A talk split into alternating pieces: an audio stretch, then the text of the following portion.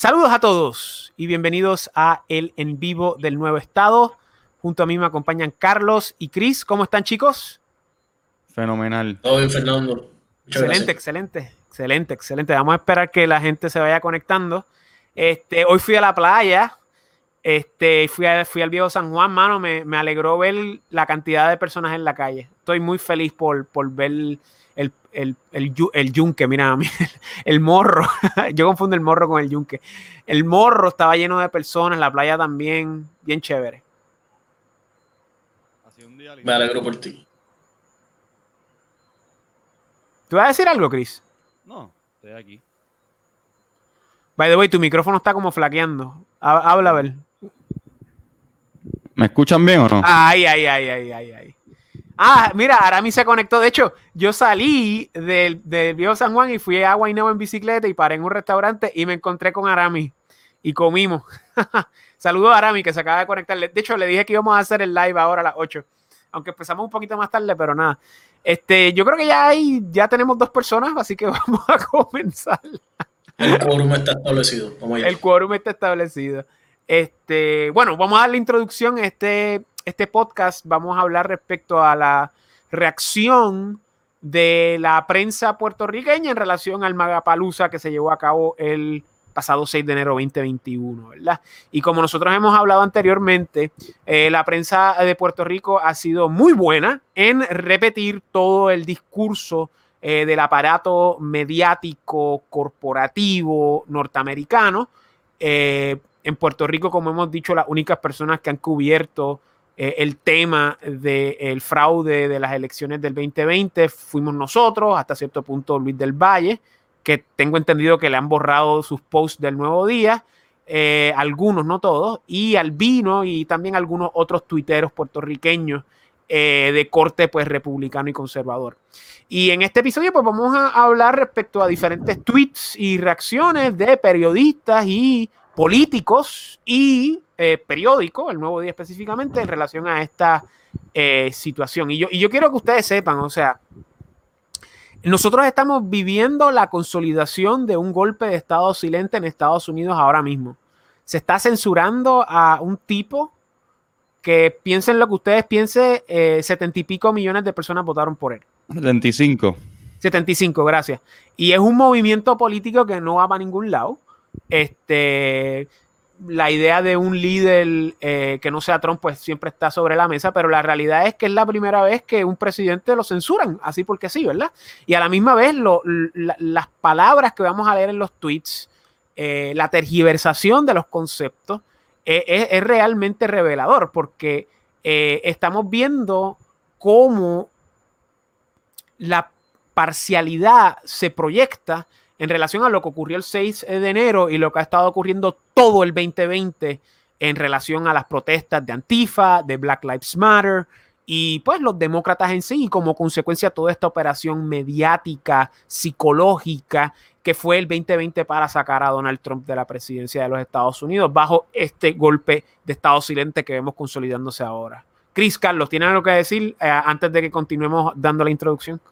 Sí, este, creo que creo que lo dije en, el último live que hicimos, esto es similar a lo que tú dijiste, la culminación, de cierta manera, de toda la propaganda que llevamos no solo este año y en el 2020, sino los cuatro años de Trump.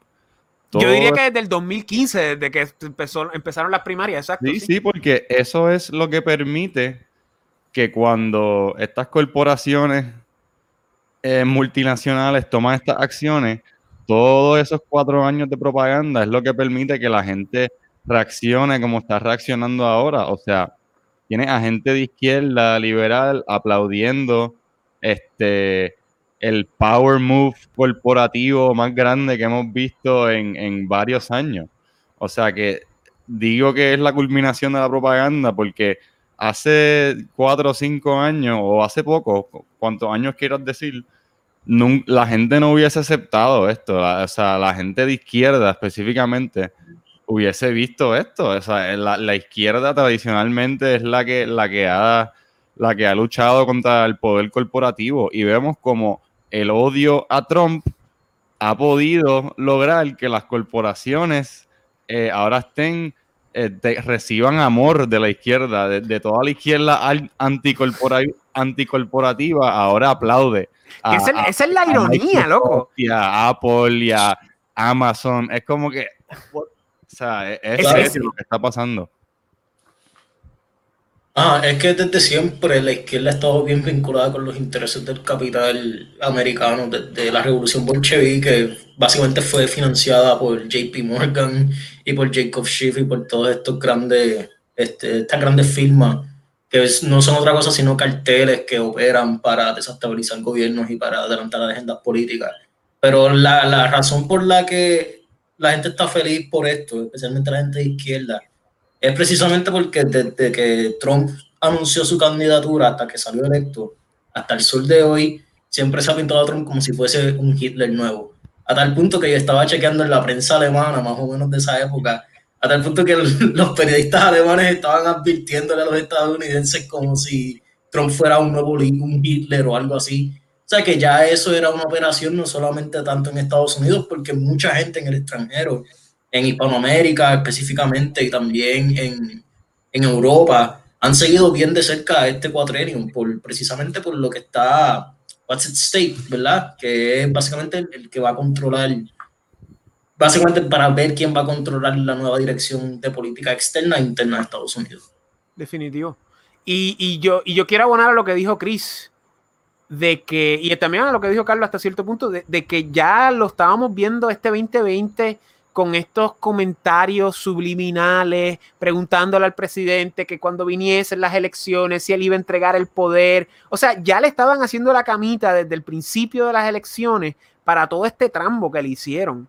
O sea, Black Lives Matter, el virus, las votaciones por correo y luego cómo le picharon a todas las acciones legales la rama judicial porque pues no querían coger esa papa caliente. Y ahora con este suceso del 6 de enero, que, que, que, y esa es la ironía que estaba diciendo Chris, o sea, de cómo hay personas allá afuera, específicamente personas que gravitan hacia una izquierda, eh, digamos, pop, ¿verdad?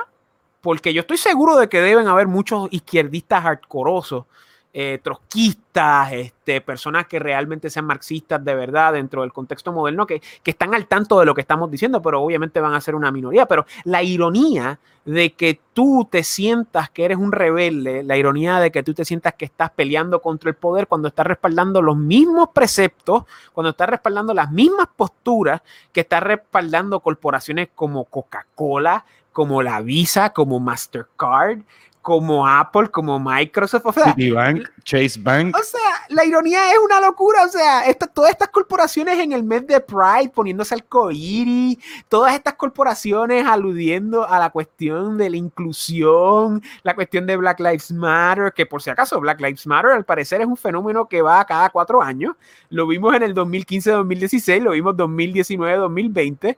Y creo que no lo vamos a ver hasta el 2023-2024, probablemente, como, como ya estamos viendo cómo funciona esta charada de, de este, tú sabes, sacarle el jugo a ese, eh, a, ese, a ese sector eh, volátil de lo que es la política norteamericana. O sea, la, la, ironía, o sea, llega a unos niveles de teatro del absurdo cuando vemos a personas que se dicen ser, tú sabes, personas en Portland con, con esta comunidad autónoma quizá, o gente que se llama Antifa, o gente que, tú sabes, iba a votar por Bernie y terminó votando por Joe Biden, que se creen que están peleando contra el poder eh, cuando realmente están eh, con el poder. O sea, repitiendo eh, eufemismos eh, ridículos, o sea, repitiendo de que Trump es un fascista, cuando el fascismo no existe más que en la pequeña cabeza del filomarxismo, o sea, y el identity politics, correcto, José Arami, o sea, este, estos,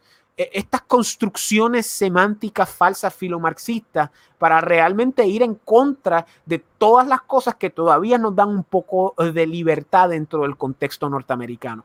Este, sí, no, o sea, no es propaganda. Estas megacorporaciones han logrado financiar estas vertientes progresistas, el feminismo, el, todas estas políticas de, de, identidad racial, de Black Lives Matter, ellos han logrado promocionar estos movimientos y a través de esos movimientos que ellos promocionan, logran las cosas que ellos quieren. O sea, por ejemplo, el mundo corporativo odia a Donald Trump.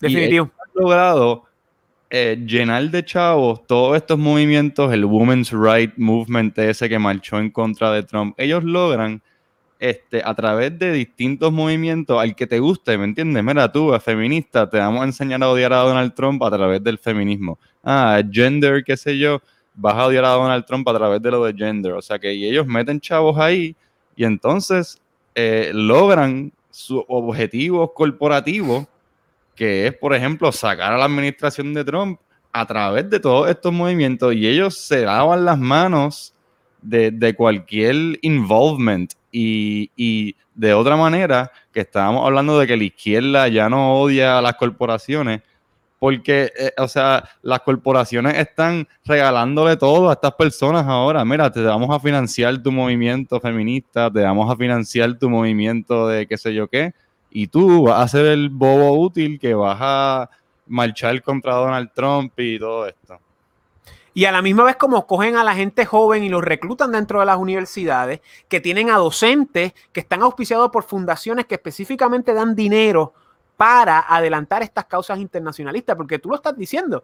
O sea, esta gente odia a, Donald Trump, pero a la misma vez China odia a Donald Trump. De la misma manera, las organizaciones internacionalistas como las Naciones Unidas y recientemente la Organización Global de la Salud, Mundial de la Salud, disculpen, odia también a Donald Trump. O sea, que vemos cómo se han orquestado y se han organizado diferentes poderes para ir en contra de este hombre y lo vimos este año 2020 y lo vimos ahora en el 2021 y lo vemos con esta cobertura y lo vemos también con las acciones sincronizadas de diferentes plataformas de redes sociales bloqueando las redes de este tipo. Y, que la gente esté clara, o sea, nosotros no somos este, fetichistas de Trump ni nada, nosotros no, o sea, nosotros estamos al tanto de que es un hombre bastante imperfecto, pero el punto es que esto es un hombre que está encabezando un movimiento orgánico de Estados Unidos que literalmente está luchando contra las influencias internacionalistas que quieren cambiar el marco legal de ley y orden en Estados Unidos para que cosas como estas no surjan más nunca en la historia. Ya lo están haciendo. El marco, legal, El, marco legal es una doble vara total. La gente, este, pues la gente oye lo que yo voy a decir y dice cómo es posible, pero tuvimos tres meses de gente de Black Lives Matter, o sea, billones de dólares en, en, daño en diferentes ciudades. Los arrestos fueron bien, bien pocos. O sea, y ahora tú estás viendo a los periódicos como tal, al New York Times. O sea, el New York Times hacía excusas para Black, Lives Matter. El New York Times y USA Today ahora está publicando, publicando a su periódico eh, mándennos todas las fotos que tengan. Queremos todas las fotos de todas las personas que fueron al Capitolio. Vamos a ayudar a buscarlo. Le vamos a pagar a la gente que nos mande evidencia para que tú veas. O sea, tiene a las instituciones poderosas del país. O sea, tenía a celebridades pagando las fianzas de la gente que metían en la cárcel en el verano en Black Lives Matter, haciendo campañas de GoFundMe para sacar a toda esta gente que estaba prendiendo estaciones de policía en fuego tenía a celebridades, a Jimmy Kimmel en su show, poniendo en pantalla el website para ir a sacar al, criminal que le quemó el negocio a alguien. Y entonces el mismo Jimmy Kimmel está en su show hoy eh, diciendo que hay terroristas domésticos y que tenemos que meterlos a todos en la cárcel. Eh, eso, eso es algo que vamos a ver, el, uso del lenguaje. Y la gente tiene que, antes de terminar, la gente tiene que empezar a pensar de esa manera, porque Jimmy Kimmel es un show entretenido, qué sé yo, estoy seguro que a mucha gente le gusta, eh, pero hay que realizar hasta cierto punto que esa gente, si tú piensas, si tú, tú ves a Trump como alguien bueno o, te inclinas hacia esa ideología, esa gente te odia literalmente. O sea, eh, tú tienes que ver cómo ellos actúan y es la única conclusión que tú puedes llegar es que la gente tiene desprecio hacia ti, literalmente, y a todo el mundo que piensa como tú. Claro, no, y otra cosa que solidifica a Trump como una normalidad dentro del sistema es la recepción que ha tenido dentro del mismo Partido Republicano. Que tú ves a todo el, resto de, la jerarquía del partido básicamente abandonándolo y tirándole a, los lobos. Y tienes a Marco Rubio ahora solidifica. Creo que vi Joe Biden felicitó a Marco Rubio por, por algo o fue a Mitt Romney. uno de los dos estaba felicitando a Mitt Romney por, ser un buen un buen muchacho y por traicionar a Trump, algo así. O sea, que, bueno, Chesterton lo dijo bien, la, la razón por la que la prensa no se queja de la censura de la prensa es porque la misma prensa es la censura hasta cierto punto. Y vamos a ver aquí en estos tweets por qué eso es cierto. Y, y, yo quiero recalcar lo del lenguaje, porque a mí lo que me molesta es que Black Lives Matter destruyó negocios, propiedad privada, o sea, los recursos de individuos, de personas libres, que probablemente invirtieron todo su dinero, todos sus ahorros en sus negocios y vinieron estos vándalos, estos, estos titeritos, y básicamente destruyeron un montón de cosas en ciudades como en Minneapolis, tumbaron estatuas, monumentos históricos, eh, a fuerza de voluntad, ¿verdad? Sin ningún tipo de consenso democrático ni ningún tipo de eh, ordenanza legal, ¿verdad? Y entonces los medios, como dice Chris, los respaldaban y todo, y eran protestas, protestas pacíficas, eran protestas, descontexto social. En cambio, Maga hace el Magapalusa, que básicamente fue lo que le dijimos a lo que ocurrió el 6 de enero, se meten en el Congreso, que es un edificio público, y básicamente se metieron en un proceso eh, legal que estaba altamente, eh, pues, este, altamente, pues, en, cuestión de, que probablemente era, pues, pues, fraudulento, ¿verdad? Como hemos tratado de estar, como, como han tratado de estar diciendo por los últimos meses desde las elecciones, como se ha odiado en los medios de comunicación masiva corporativos, porque no quieren que esa narrativa entre. Y es irónico que esto lo dijo Nick Fuentes en un, en un video que él hizo, que creo que ya lo, lo sacaron de D-Live, de Discord, o sea, este, entre otras cuentas de, de personalidades conservadoras en redes sociales, que él estaba diciendo que, que, Black Lives Matter, que se llaman los más antisistema y los más antifascistas, estaban respaldados por todo eh, el andamiaje corporativo y lo que hacían era que quemaban Wendy, que quemaban negocios, que quemaban quizás pues este eh, eh, cuarteles de policía, quemaban este, creo que quemaron hasta una oficina postal y hicieron varias, varias, varias protestas. Entonces, Maga en un día se mete en el Congreso y básicamente, o sea, eh, para, detiene todo. O sea, y, y, tenemos que recalcar algo: las protestas, la protesta que ocurrió en el Capitolio no es lo mismo que las protestas de Black Lives Matter, porque si las protestas de Black Lives Matter hubiesen ocurrido en el Capitolio, como, como vamos a ver que muchos periodistas insinúan, primero que nada hubiese habido una destrucción masiva eh, de propiedad pública en términos de lo que son las pinturas y las esculturas que están allá adentro, porque Black Lives Matter hubiese arrasado con todos esos tesoros nacionales eh, de valor incalculable, precisamente porque representan un Estado heteropatriarcal, europeo, cristiano, tradicional y así por el estilo. Eh, y de dicho modo, pues dicha, dicha dicha, eh, pues digamos, ¿cómo sería la palabra? Eh, dicha comparación es, inaudita porque Black Lives Matter nunca hubiese podido hacer eso. Precisamente porque tenemos que recordar, el 6 de enero habían 30 mil personas afuera del Capitolio. Y esos son los estimados. O sea, más. O sea, eh, las protestas de Black Lives Matter no tenían 30 mil personas. a lo tops, par de miles pero estamos hablando de un movimiento real. Y cuando hay 30 mil personas al frente de un Capitolio, eso no es por culpa de un hombre que no quiere aceptar que perdió las elecciones. No, esos son 30 mil personas que están al tanto de que se robaron las elecciones. Y hay evidencia y hubo trámites legales, pero no le hicieron caso. ¿Por qué? Porque hay un golpe de Estado silente y se está consolidando ahora mismo y vemos la segunda parte con toda la censura que está ocurriendo en redes sociales. Y este tipo ni siquiera ha estado en la presidencia y ya, ya vamos por la primera semana, literalmente ya vamos para la segunda semana de enero y tenemos unos, unos, unos actos de censura masivos. Y tampoco hay que tener una mentalidad de víctima, ¿verdad? decir, oh, qué, injusticia. No, eso, eso es lo errado. Lo que estamos diciendo es que esta administración, como está comenzando, va a hacer unas cosas que van a ser muy negativas para el país. Estoy totalmente de acuerdo. Eh, y, tienen a gente de Facebook y Google y en el gabinete.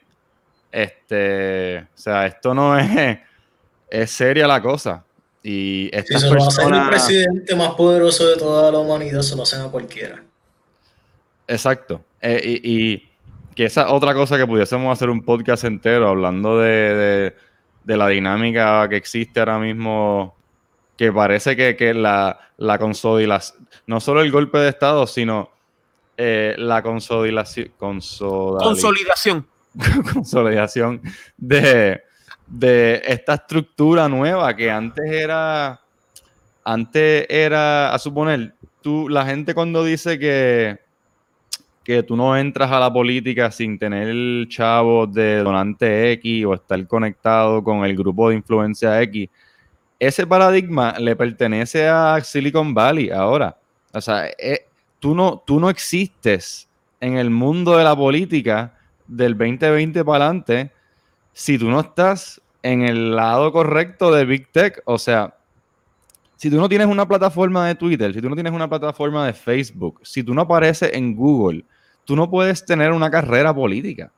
Es así de fácil. O sea que ahora mismo la situación es bien seria porque si no se hace nada, como un candidato anti-Google, anti-censura, ¿cómo esa persona va a... O sea, piénsalo, Donald Trump explotó, el, medio de comunicación número uno de Donald Trump era Twitter. Em, ¿cómo, una persona como Donald Trump va a volver a existir? E, eso, ese es el, lo, lo tricky de lo que está pasando ahora. ¿Cómo vamos a salir de esto? Y lo más triste y lo más loco y lo más algarete es que la prensa corporativa o la prensa de los medios de comunicación masivos y hasta la prensa izquierdista aplaude y celebra la censura. Y, la eso es lo que está bien loco. O sea, en un país como el de nosotros, donde hay una primera enmienda, tenemos a instituciones oficialistas, o sea, estamos hablando de periódicos grandes, estamos hablando de, periodistas eh, celebrando que eh, censuraron a Trump y están quitando un montón de gente de redes sociales. Eso es lo que está el garete, damas y caballeros, eso es lo que hacían en gobiernos comunistas. Claro, no lo hacen al modo que lo hacían hace 100 años, lo hacen al modo de ahora del siglo XXI a través de las redes sociales y lo que está diciendo Chris, que todo este aparato de Big Tech. Y la gente está celebrando como si fuera pues un, triunfo para la humanidad. Y, lo importante ahí es que uno pensaría, o a lo mejor hay personas que piensan, oye, pues ya sacaron a Donald Trump, Donald Trump eh, el 20 de enero entra Biden eh, y ya está, como que misión cumplida, ¿verdad? No. Y, ahora, no, no, ahora tienen que entender que la existencia de Donald Trump, el cuco de Donald Trump, es lo que les ha permitido hacer toda esta barbaridad de, todo este régimen de censura que han implementado en estos cuatro años. Ahora se va Donald Trump de la Casa Blanca. ¿Sabes quién es el cuco nuevo? ¿Sabes quién es el cuco nuevo? Eres tú. Eres literalmente tú que piensas. Nosotros, los, que apoyamos a Black, perdón, a Black Lives Matter, los que apoyamos El enemigo nuevo es todas las personas que quedan esas 75 millones de personas que piensan como Donald Trump y ese cuco que le van a llamar la derecha extrema, aunque seas para nada extremo, de los white nationalists. Supremacía blanca, los eh, religioso extremo, cualquier cosa, el grupo que tú quieras. Y el, el cuco nuevo es esa derecha colectiva. Esto es un lado del espectro político, acaba de tomar poder y van a atacar a la oposición. Ya está, así de fácil. Eh, claro, eh, y, la, y, la, cuestión de todo esto es que el Internet hasta cierto punto está monopolizado por estas personas, porque estaba viendo que el mismo Apple y el mismo Google estaban tumbando este, aplicaciones alternativas a Twitter y a Facebook. Parler. ni, siquiera se puede hacer una competencia entre estas redes sociales. Y, y iba a decir que eso que tú dices, Carlos, es otro aspecto que la gente no entiende. El, concepto básico de un monopolio vertical y horizontal, o sea, estamos ahí, estamos ahí. Google no solo es que ellos controlan el search y que te pueden tumbar el negocio eh, eh, si no te ponen en el search, ellos controlan el registro de websites. O sea, ¿qué quiere decir eso? Ellos pueden tumbarte el website directamente, quitarte del server. O que no te encuentren en los search engines, exacto. O, esa, o sea, y entonces lo que dice Carlos, que, bueno, te dicen, bueno, este, el libre mercado, si no te gusta Twitter, pues haz tu propio Twitter. Alguien lo hizo y sabes que Google y Apple los tumbó del App Store y ahora nadie los puede usar. O sea que... Claro. Tienen el monopolio de todo lo que tú quieras, los medios de distribución, las, las plataformas, los o sea, está, consolidado. Es, que Chris, Chris, Chris, lo que pasa es que tú no entiendes, Chris, tú no entiendes. Porque lo que pasa es que estas personas incitan al odio, incitan a la violencia y hay que cuidarnos. ¿Dónde está mi mascarilla? Se me puede pegar el virus. Ay, Dios mío. y vas a ver, y otra cosa, hablando en serio, vas a ver, ahora le van a pichar a Black Lives Matter, ya tienen el poder. Olvídate, Black Lives Matter no va a estar por ahí en la escena hasta, hasta el 23, 24, cuando empiece otra vez la cosa. Y ahora es la consolidación tecnocrática de Big Tech, de pues el, lobby judío, o sea, eh, vamos a ver también reintegración a, a, las negociaciones previas de Trump con China, probablemente una guerra en Siria, todo es la tecnocracia. Y lo que va a haber es que va a haber una represión mayor dentro de este grupo de personas que no están de acuerdo con esto. Y, como dijo el, post de Miklos, que el Miklos Lucas, que lo subió hace poco, o sea, la idea de cómo eh, el 6 de enero pues se consolidó algo que, básicamente marca un antes y un después dentro de lo que es la política global.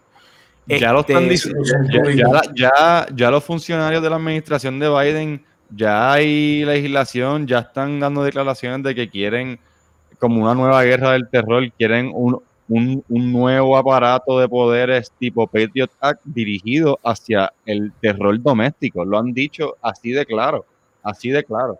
jóvenes, En todo caso, sería una continuación del Patriot Act. Del Patriot Act, claro. Claro. Podemos ser cínicos y pensar que, que la escribió, que le escribió Joe Biden, by the way. La escribió Joe Biden, para que sepan. Y Joe Biden la escribió antes del 2001. Porque Él la escribió, él la escribió después de lo de Timothy McVeigh, para que tú sepas. Joe Biden es la batata perfecta, la batata, Joe Biden le encanta esta mierda. Joe Biden lleva en el gobierno tres vidas tuyas, literalmente. Jóvenes, jóvenes, eh, tenemos un invitado especial. ¿Sí? tenemos un invitado especial, lo vamos a añadir, eh, damas y caballeros, con nosotros, eh, Arturo Schopenhauer. Eh. Esto es como la lucha libre cuando entran a mitad de la pelea. es que. Bienvenido, bienvenido. Amaro, Amaro, Amaro. Vi la discusión y en realidad me tiene bien molesto esto que está pasando. Ey, ey, suave este, con el odio, suave con el odio. Yo no escucho a Amaro. ah, sí. ¿No me escuchan? ¿Me escuchan? Ahí, ya, ya, ya. ¿Me escuchan? Los comunistas defendiendo la propiedad privada full. Esa es la moda ahora. Sí, básicamente. Básicamente. No, puedo creerlo. A mí, a, mí, a mí, lo que me da risa es que los, los, los antifas y los, y los comunistas están, están criticando que los magas se metieron en el Congreso, ¿verdad? Porque, porque lo que hay que hacer es destruir Wendy's y destruir propiedad privada en vez de meterse en el Congreso si quieres como que fight the power, tú sabes. Ellos nunca lo han podido hacer y estos cabrones no lo, van a hacer. Un día.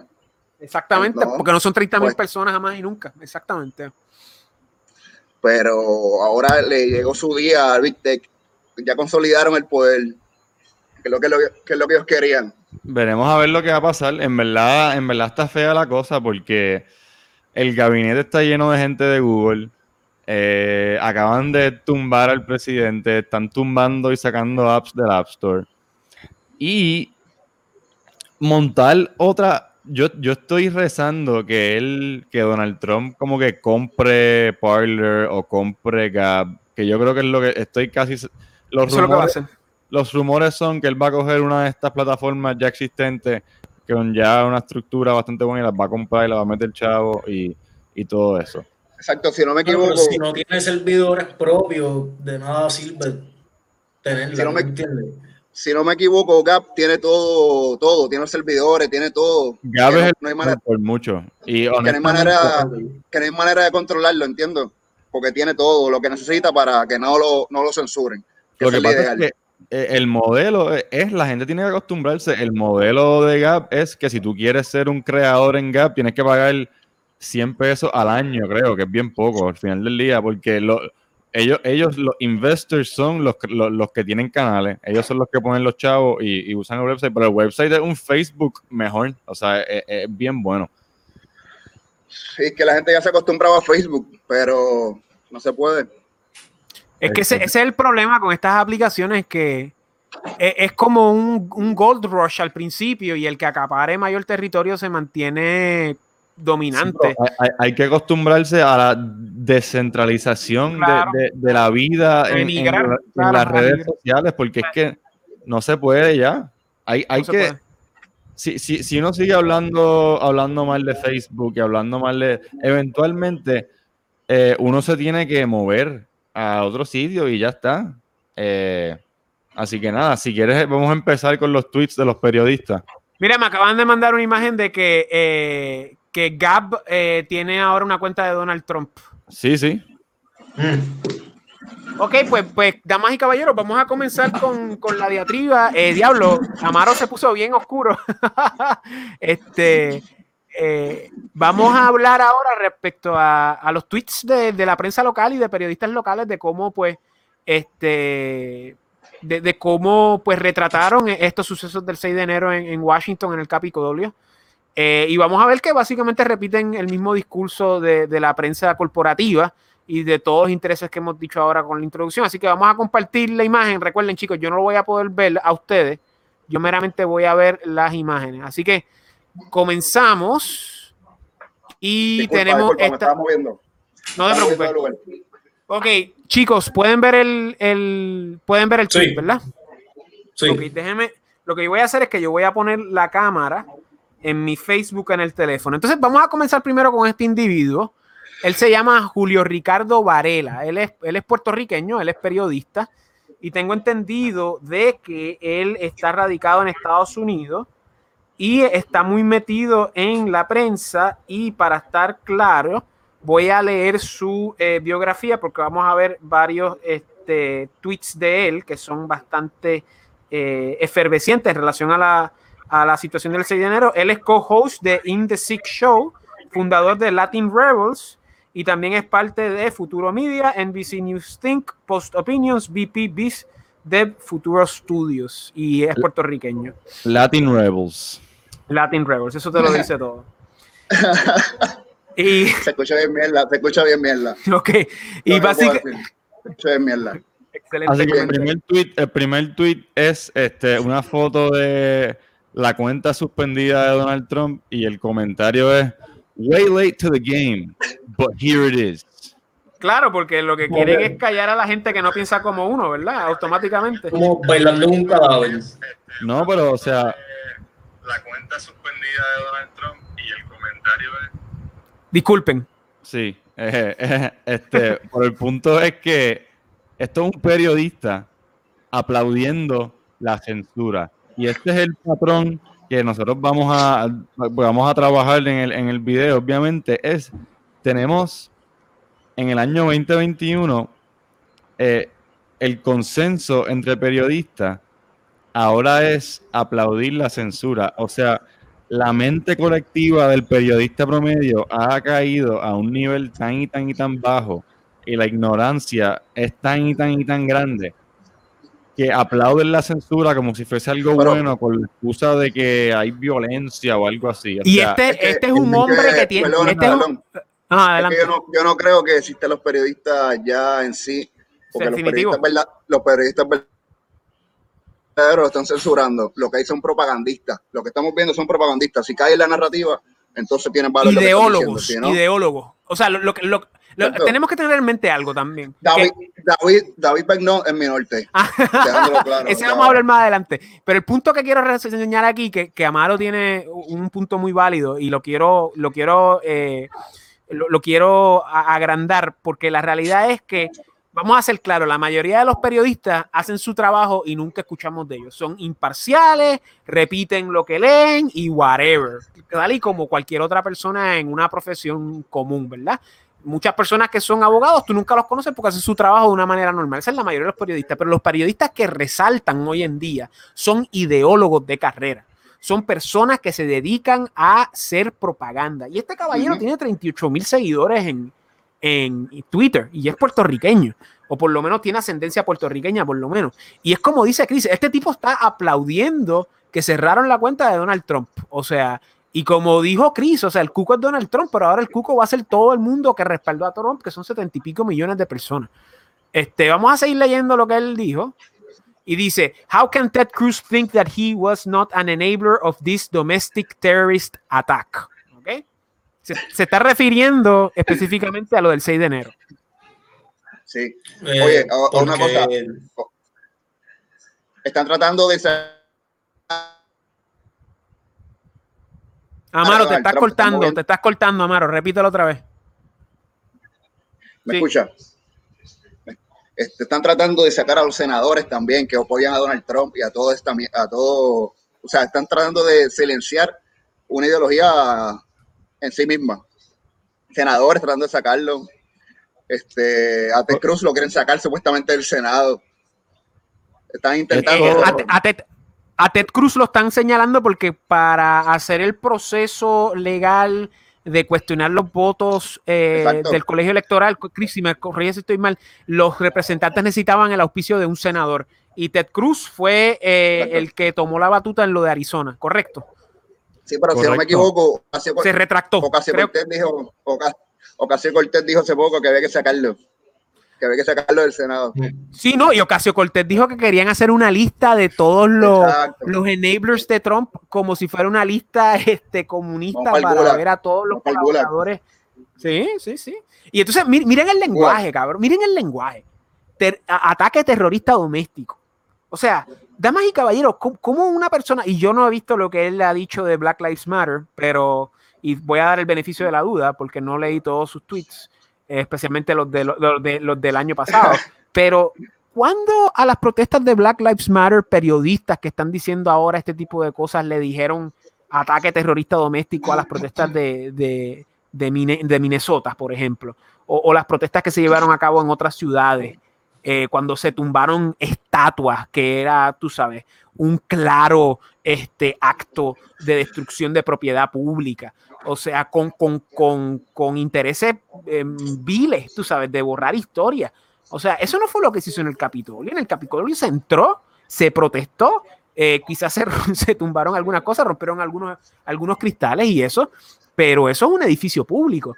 ¿Cómo, cómo, cómo el 6 de enero es un ataque terrorista doméstico? O sea, hablando claro, o sea, como una Porque persona... Black Lives Oh. Matter, Black Lives Matter fue para justicia blancos, social y esto Ya, es gracias. para golpe de Estado. Gracias, Ahí ya entendí. Ya entendí, gracias, gracias. O sea, básicamente. Mira, pero escucha que- esto. Lo, lo, lo, supuestamente los riots de Black Lives Matter bajaron el COVID también, ¿no se acuerdan de eso? ¿No se acuerdan de eso? Sí, sí, sí, sí. Claro. Las noticias dijeron eso. Que supuestamente los riots bajaron el nivel, el, el- los números de COVID. Así que imagínate si la propaganda no está full. Sí, porque, Definitivo. porque, en lo- en lo- en- eh, porque yo aprendí en el 2020 que los virus son eh, menos, eh, se riegan menos en, en protestas filomarxistas, especialmente si son violentas y defienden los derechos de minoría. Sí, sí. O sea, e- e- es, de nuevo, la única palabra que se puede usar para describir un periodista así es, número uno, el tipo un racista reventado, es lo primero. Porque todo, yo sí he visto sus tweets de Black Lives Matter y son igual de ridículos que los tweets de, sobre esto, eh, haciendo excusas para gente quemando cuarteles de policía y tribunales de justicia y quemándole los negocios a la gente y entonces llamándole terroristas por el color de piel y por el color de las gorras a gente que se mete al Capitolio. Igual, by the way, que los, los protestantes de Brett Kavanaugh que se metieron a, Al a- Capitolio. Capitolio y al Senado y arrestaron a 300 personas y nadie le llamó una insurrección ni nada de eso.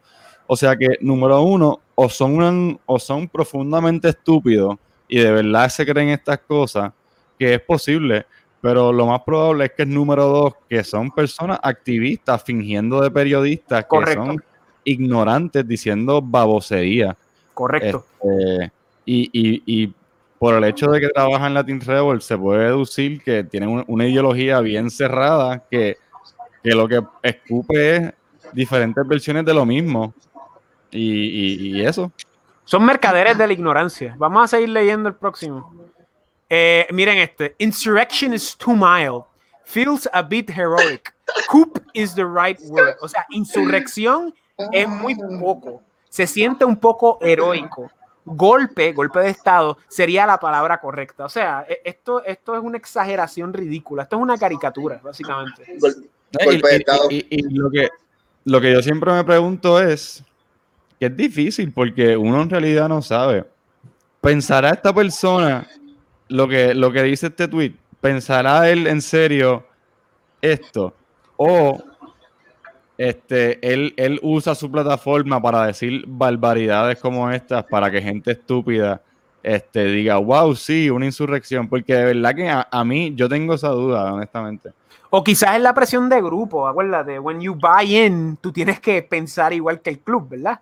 Este, y estas son personas que tienen trabajo, que ganan dinero, o sea, que, que tienen un negocio dentro de este, eh, dentro, dentro de esta profesión de, de mercaderes de la ignorancia. O sea, un golpe de Estado, o, o- bueno, ojalá hubiese dado un golpe de Estado, porque si hubiese dado un golpe de Estado, nada de esto hubiese ocurrido. O sea, estos tweets no estarían ocurriendo. El golpe de Estado Ojalá. fue eh, de lo que él está participando con este tweet. O sea, el golpe de Estado es lo que está ocurriendo ahora que le bloquean las cuentas. Lo que está Correcto. sucediendo ahora que están haciendo, están empezando a hacer legislación en contra de la segunda enmienda. Estamos Eso. viendo cómo Big Tech está consolidando poder. O sea, él está, él Eso está diciéndole insurrección y, perdón, le está diciendo golpe a lo que otros dicen de insurrección de un movimiento de norteamericanos patrióticos que querían meterse en, el- en- la rama legislativa, en el Capitolio, en el edificio de la rama legislativa, para cuestionar una elección que claramente fue fraudulenta. Y es, y es el double speak, es, el, es, el, eh, eh, eh, esta dicotomía propagandística distópica de que estas personas están participando de un golpe, literalmente están participando de un golpe, una elección fraudulenta que se la robaron y ahora están silenci- silenciando a esa parte del, go- de- del pueblo americano que votó por Trump. Correcto. Y, y pues, dale el próximo tweet. Me Dale. imagino que, que es. Otra mismo. vez. The crocodile tears of right wing media right now, when they literally have a massive industry to enable and stoke white supremacist violence, is noted.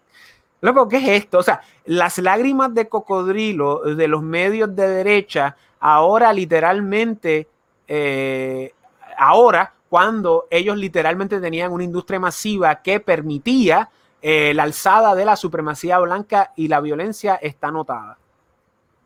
Lo cual es comiquísimo también siempre que this American person talking about Puerto Rican politics in English. Es como que yo realmente no sé de dónde esta persona saca su autoridad para hablarle de temas puertorriqueños y, y, y es de estas personas que junta, junta como que el struggle de los negros con el struggle de los hispanos y junta todo como si fuese la misma cosa. O sea, Cuando sabemos que la cuestión de los hispanos y los negros son dos cosas diferentísimas. es una ignorancia a través de tantas vertientes del conocimiento que como que todo lo que dice esta persona es ridículo. O sea, eso, eso es lo que hay que entender aquí. O sea, the right wing media enabling white supremacist violence. O sea, eh, eh, el típico, y esto cualquier fanático de Donald Trump lo sabe, y esto yo no lo veo como algo, malo, simplemente es un aspecto cómico del típico votante de Trump.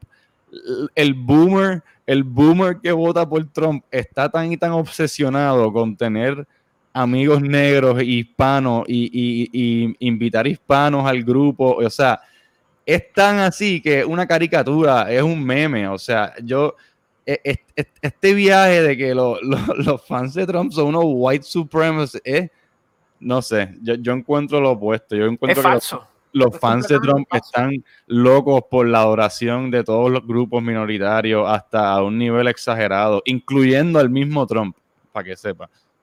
Sí, sí. Es cierto. Claro, y la mayoría de lati- y la mayoría de latinos por, por tradición son conservadores en general. Hasta que llegan a Estados Unidos y lo, y lo, y lo utilizan para ser Sí. demócratas. Pero creo por que- lo general, eh, un, un latino es conservador.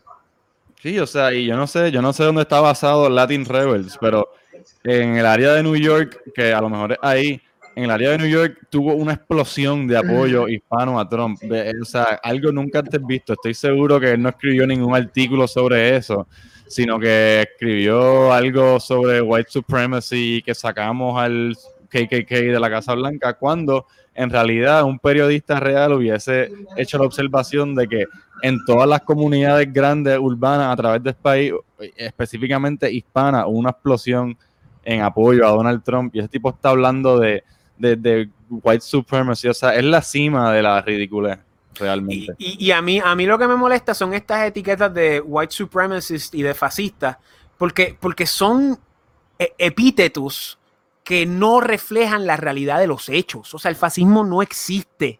La supremacía blanca no existe y si existe, a diferencia del fascismo, es en un grupo minoritario que no tiene ningún tipo de poder político en los Estados Unidos. O sea, O sea, estos e- periodistas esto es ridículo.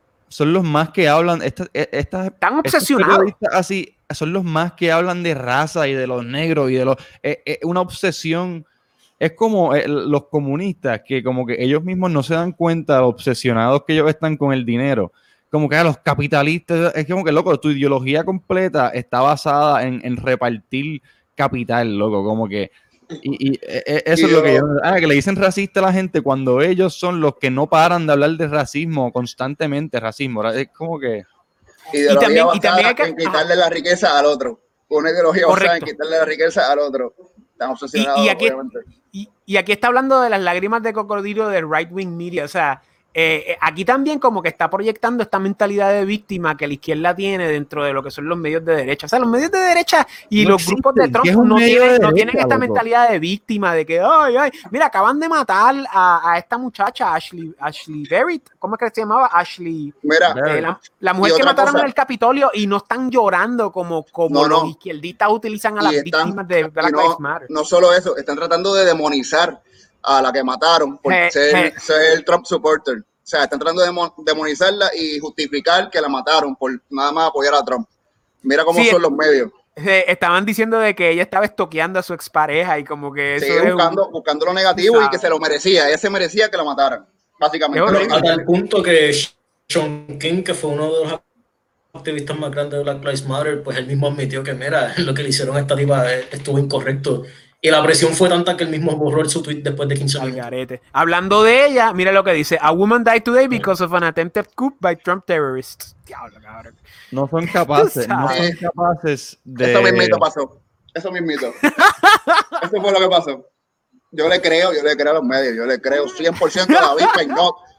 No, David pero mira, hasta norte. cierto punto, hasta cierto punto, hasta cierto norte. punto, uno tiene que pensar que una- un, un periodista que dice estas cosas tiene que estar al yo no sé, a lo mejor estoy mal, tiene que en algún momento durante el día decir como que, loco, yo tuiteo como un nene de 14 años. O sea, es literalmente una sopa de catchphrases, terrorista, insurrección, eh, violencia doméstica, y mezcla esas palabras con cualquier tweet y simplemente puedes decir cualquier cosa, una, una realidad eh, creada totalmente. Esta gente, el mundo de ellos es su, su Twitter stream, literalmente. Mien- Para mien- ellos, eso es lo que está pasando de verdad en el mundo. Mientras que a la misma vez respaldan las acciones de grupos extremos de izquierda en Estados Unidos. y De la misma manera que respaldan el aparato demócrata que cobija a esas mismas fuerzas, o por lo menos parte de ellas. O sea, ridículo. Dale next. Eh, what about this one? White supremacist neo-Nazi Trump terrorist plot violent overthrow of U.S. government after blessing from president. Yo creo que esta era una contestación a cuál iba a ser el headline de la situación del 6 de enero. Y él puso, diablo, eh, Sí, Diablo. sí, una- la, lo- la- la Toda- sopa, la sopa de letras que acabo de describir. Todavía estamos sí. leyendo este morón, todavía estamos leyendo el mismo morón. Sí, vamos a pasar, vamos a pasar la vaina. The comparison to other countries is not accurate. This is the core of America. White supremacist violence is the biggest threat to American democracy. Simple as that. No, la violencia más grande de la democracia americana es China y Big Tech, ¿ok? No, pero, Así pero, que pero- pero, o sea, Quiero decir un es un punto dato rápido. que la gente en serio cree. Eso es un dato que literalmente la gente piensa que hay una amenaza de, supre- de grupos supremacistas blancos. O sea, si tú piensas eso, tú, me- tú, tú- tú que me estás escuchando, yo no sé en qué planeta tú tienes que Eres vivir un para estúpido. pensar eso. Eres un el que cree es un estúpido. Y Bueno, es un, es un estúpido que probablemente, un estúpido que probablemente tiene maestría o tiene doctorado. Exacto, exacto. sabes. Es que la- la universidad es eh, la fuente principal de la propaganda. Correcto. Next. Nos fuimos, yo creo que este es el último del. No, ah, me cago en 10. The real anarchists were always Trump supporters and always right in front of us. Ok, Sí, gracias. Vamos, acá, vamos allá. Vamos para que- ya. lo- Ok, Johnny Mott, gracias a Dios. este, Johnny Mott es este. ¿Querías decir algo del último tweet Eh, o no?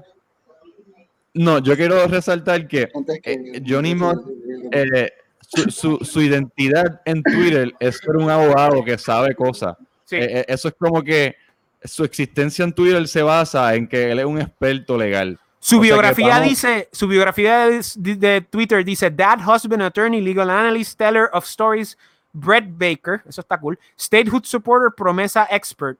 Y después dice su contacto. Él es un abogado. No, yo sé que él es un abogado, pero quiero resaltar que eso no quiere decir que el tipo tenga la menor idea de lo que está hablando. Todo- Eh, oye, todo- todos los- todos los zánganos del gobierno son abogados, eso no significa nada. Cierto. Eh, bueno, él está hablando aquí. Vamos a lo primero. Yo voy a empezar por el último cantito, que él basa todo su análisis en el hecho de que Trump está incitando a la insurrección. O Mientras, sea, mientras que los demócratas nunca hicieron eso en el 2020 con No, incitando a Black Lives Matter. Jamás. y este, este tipo Twitter es Estaba viendo videos es precisamente diciendo todo lo contrario, diciéndole a las personas que se manifestaran que lo hicieran de manera pacífica y el mismo Twitter le borró esos videos. Cierto. literal. O sea que Johnny Mod, si usted tiene evidencia de cuál, en qué momento eh, se incitó a la violencia, nos encantaría saber eh, en qué tú estás basando esa ridiculez que tú estás diciendo. eh, que está incitando a la insurrección. Ese último video de Trump parece un video de John Lennon, de tantas veces que dice paz y amor. Que O de hecho sea- enco- encojonó a mucha gente, ¿cierto? Sí. O sea, los fans de Trump estaban encojonados con las cosas que digo. O sea que esa premisa ya es una ridiculez. Y entonces, vamos a ver. Lo que, lo que tú habías dicho, que tú escribiste esto en Facebook, eh, Chris, que me gustó, de cómo estos izquierdistas empiezan a citar este mismo argumento que Johnny Mott dice de que cuando Twitter te saca no está violando la primera enmienda porque Twitter es una empresa privada. Es como la izquierda de repente se pone como si fueran unos conservadores Reaganites de los 1980 cuando No, y- vienen a defender los derechos de Big Tech, que by the way, probablemente te están espiando con Siri, con Alexa, o sea, tú yo- sabes. Probablemente no, seguramente te están espiando. Y eso es lo que dije al principio. Los comunistas ahora defienden la propiedad privada porque lleva a la censura del enemigo. Ok, pero ¿tú crees que eso no te va a afectar a ti en algún momento? Censurar al, censurar al otro, pero algún día tú vas a ser el otro. Esa es la mierda. no, Pronto todos seremos terroristas, claro. Pero quiero, quiero volver a la ignorancia total de John Imod este, en este tweet, eh, diciendo que los primeros, esto, esto es lo que se llama un strawman. Esto es un argumento que, que nadie está diciendo y él está debatiendo con un argumento inexistente. El ningún imbécil que diga que le, Twitter le viola los derechos a Trump, nadie está diciendo que le están violando los derechos a Trump. Nadie está diciendo eso. Solo alguien, un imbécil a lo mejor como tú, estaría de- debatiendo eso. Eh, la idea es que una plataforma que goza de una protección gubernamental que surge del eh, Communications Decency Act, eh, Section 230 de ese Communications Decency Act, ellos están protegidos siempre y cuando sean una plataforma neutral y eso es lo que se está violando. O sea que este tweet es una ridiculez de principio a fin y estoy seguro que él se siente bien inteligente argumentando con estúpidos que, que, que dicen le están violando los derechos a Trump. O sea, hello. Y a la misma vez diciendo que incitó una insurrección que, que nuevamente, y esto lo hemos dicho, Trump nunca dijo explícitamente de que vayan al Capitolio y tú sabes, rompan todo y, o sea, no, él, él mal- mal- dijo que iba a haber una marcha, dijo que iba a encabezarla, no lo hizo, lamentablemente, pero, eh, o sea, esa manifestación e- era muy significativa y a la misma vez no, lo- los 30 mil los 30.000 no se metieron allá adentro, fue una fracción de esa cifra. Y, mano, no es ninguna insurrección. O sea, fue un proceso democrático en el sentido de que la gente tenía un malestar y se metieron ahí en vez de destruir propiedad privada. Y entonces a mí lo que me molesta es la doble vara que estas personas tienen ahora, especialmente los periodistas, que son los que se supone que sean imparciales y que den la información correcta a las Y. Johnny Mott es republicano, supuestamente. Yo creo que él es como que, él es como que un Romney Republican, lo Habla- cual es even more pathetic, pero ajá. Habla- hablando de republicanos, esto, esto ha demostrado también lo, lo traicionero y lo, Los rainos. lo, lo blandengue, lo blandengue que son los republicanos. O sea, le dieron la espalda a Trump una cosa estúpida. Tenemos aquí a otro, Felipe Gómez Martínez, él es este reportero del 11. Yo lo he conocido, es un hombre muy simpático. Este, yo, yo he hablado con él eh, informalmente. Eh, el tipo fue bastante parcial en su fue bastante parcial en sus tweets, pero escribió este que dijo que era bastante perturbador. Tomaban selfie y cooperaban con los protestantes. Y esto revela hasta cierto punto la- la realidad de lo que sucedió ahí. O sea, eh, esta gente no se metió a destruir todo. O sea, esta gente sencillamente se metió. No tenían, no tenían armas de fuego, a mi entender. O sea, este, y básicamente se metieron ahí, querían ir a la Cámara donde estaban los representantes y los senadores en el joint session para eh, protestar lo que es la elección fraudulenta que ya hemos hablado antes. Sí, Y, otra cosa, y otra diferencia Pero es que por alguna razón le, parece perturbador de que haya el personas Capitolio, el. Capitolio técnica- técnicamente te pertenece, porque no es propiedad privada, eso, eso es del pueblo. Y no, y no, ¿entiendes? Correcto. No, y, y- y ese tweet refleja, lo que yo creo que más refleja es que él no puede creer que se están tomando selfies en el medio de una insurrección. ¿Me entiendes lo que te digo? Cuando no, hay, Exacto, exacto. no hay ninguna insurrección. Por eso se están tomando selfies, caballo, porque entraron en la fila eh, organizadamente. Sí, creo que después rompieron una ventana, pero eso fue literalmente lo único que hicieron. O sea, no sé, me da risa que él es como que no puedo creer que se están tomando selfies con los sofás, con los sofás, con los policías. Es como que sí, porque realmente no estaba pasando nada muy loco. Y, y- y nuevamente la doble, la doble vada. Para mí lo perturbador el año pasado fue cómo hordas de salvajes eh, incitaban violencia y de hecho hay personas que murieron. O sea, en Portland han muerto gente Creo que, eh, en las que protestas. Yo me acuerdo cuando le daban palizas a gente aleatoria. O Sí. sea, palizas no. pues, a, a comerciantes, a gente, le daban palizas. Y, y eso, eso no es perturbador. No, no es perturbador que hayan personas en ciudades de Estados Unidos literalmente atacando a gente inocente por X o Y. Eso no es perturbador. No, perturbador es que haya gente que entre a la casa de las leyes y se tome fotos con periodistas. Horrible. George Floyd Creo que-. George Creo Floyd que, creo que murieron como 15 personas a través de los tres meses de las protestas de George Floyd. 15 personas, incluyendo un policía negro, incluyendo, o sea, una todo tipo Pero- de personas muertas. Mira, la diferencia es que ellos están luchando por el bien y esta gente está luchando Claro. mal. Esa es la diferencia. Claro. Y, No, y David recuerda que en esas protestas David Eh, eh, antes de que nos escuchar a David Becknell. Y, y, y acuérdate que en esas protestas fueron, fueron entre ellos mismos que se mataron. En esta fue el Estado que mató a una, a una protestante, que eso es una diferencia significativa. Entonces, David Murieron Becknell, niños, ok. ¿verdad? David Becknell, todos los puertorriqueños lo conocemos.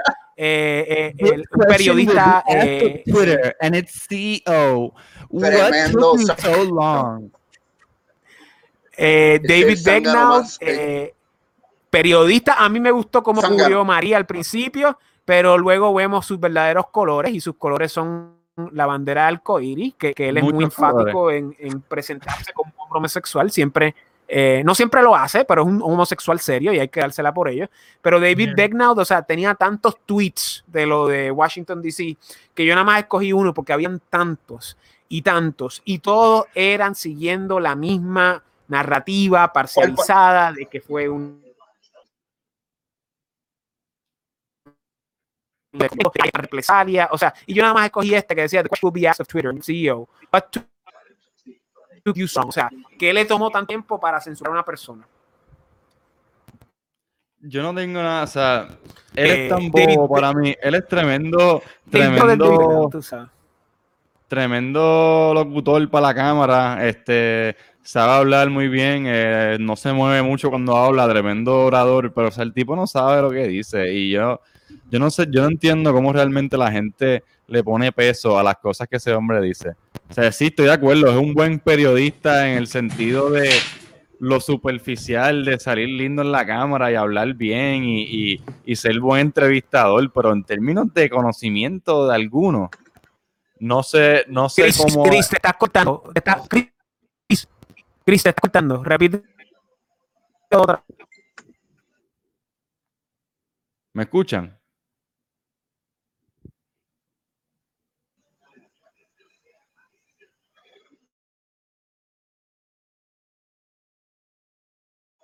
Ay. ¿Me escuchan?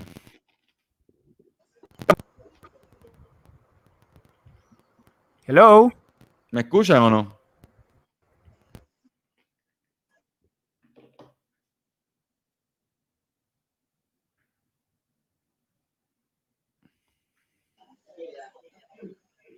Bueno, yo creo que Fernando es el que está cortado.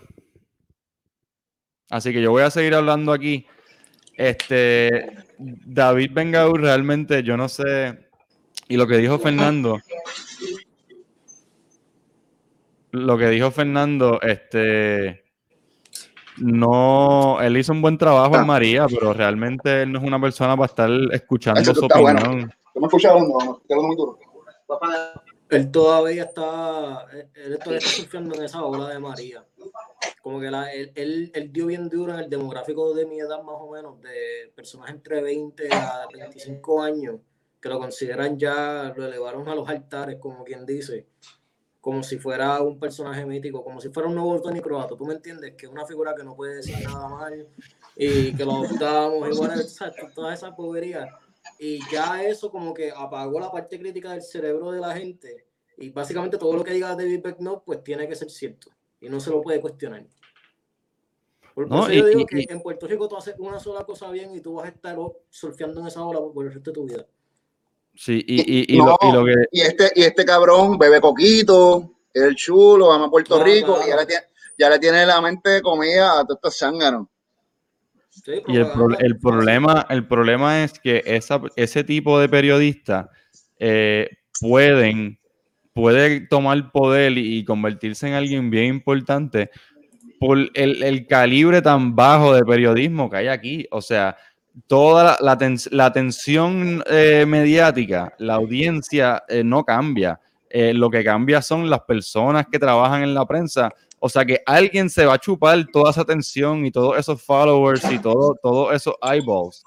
O sea que si tú tienes a, a gente mediocre como David Bengaud ahí, eh, pues esa persona, eh, si él hace un trabajo re- relativamente bueno y, y está conectado a CBS, que es básicamente el único claim to fame de David Bengaud, pues él, él- él se va a llevar toda la atención y eso es lo que va a pasar.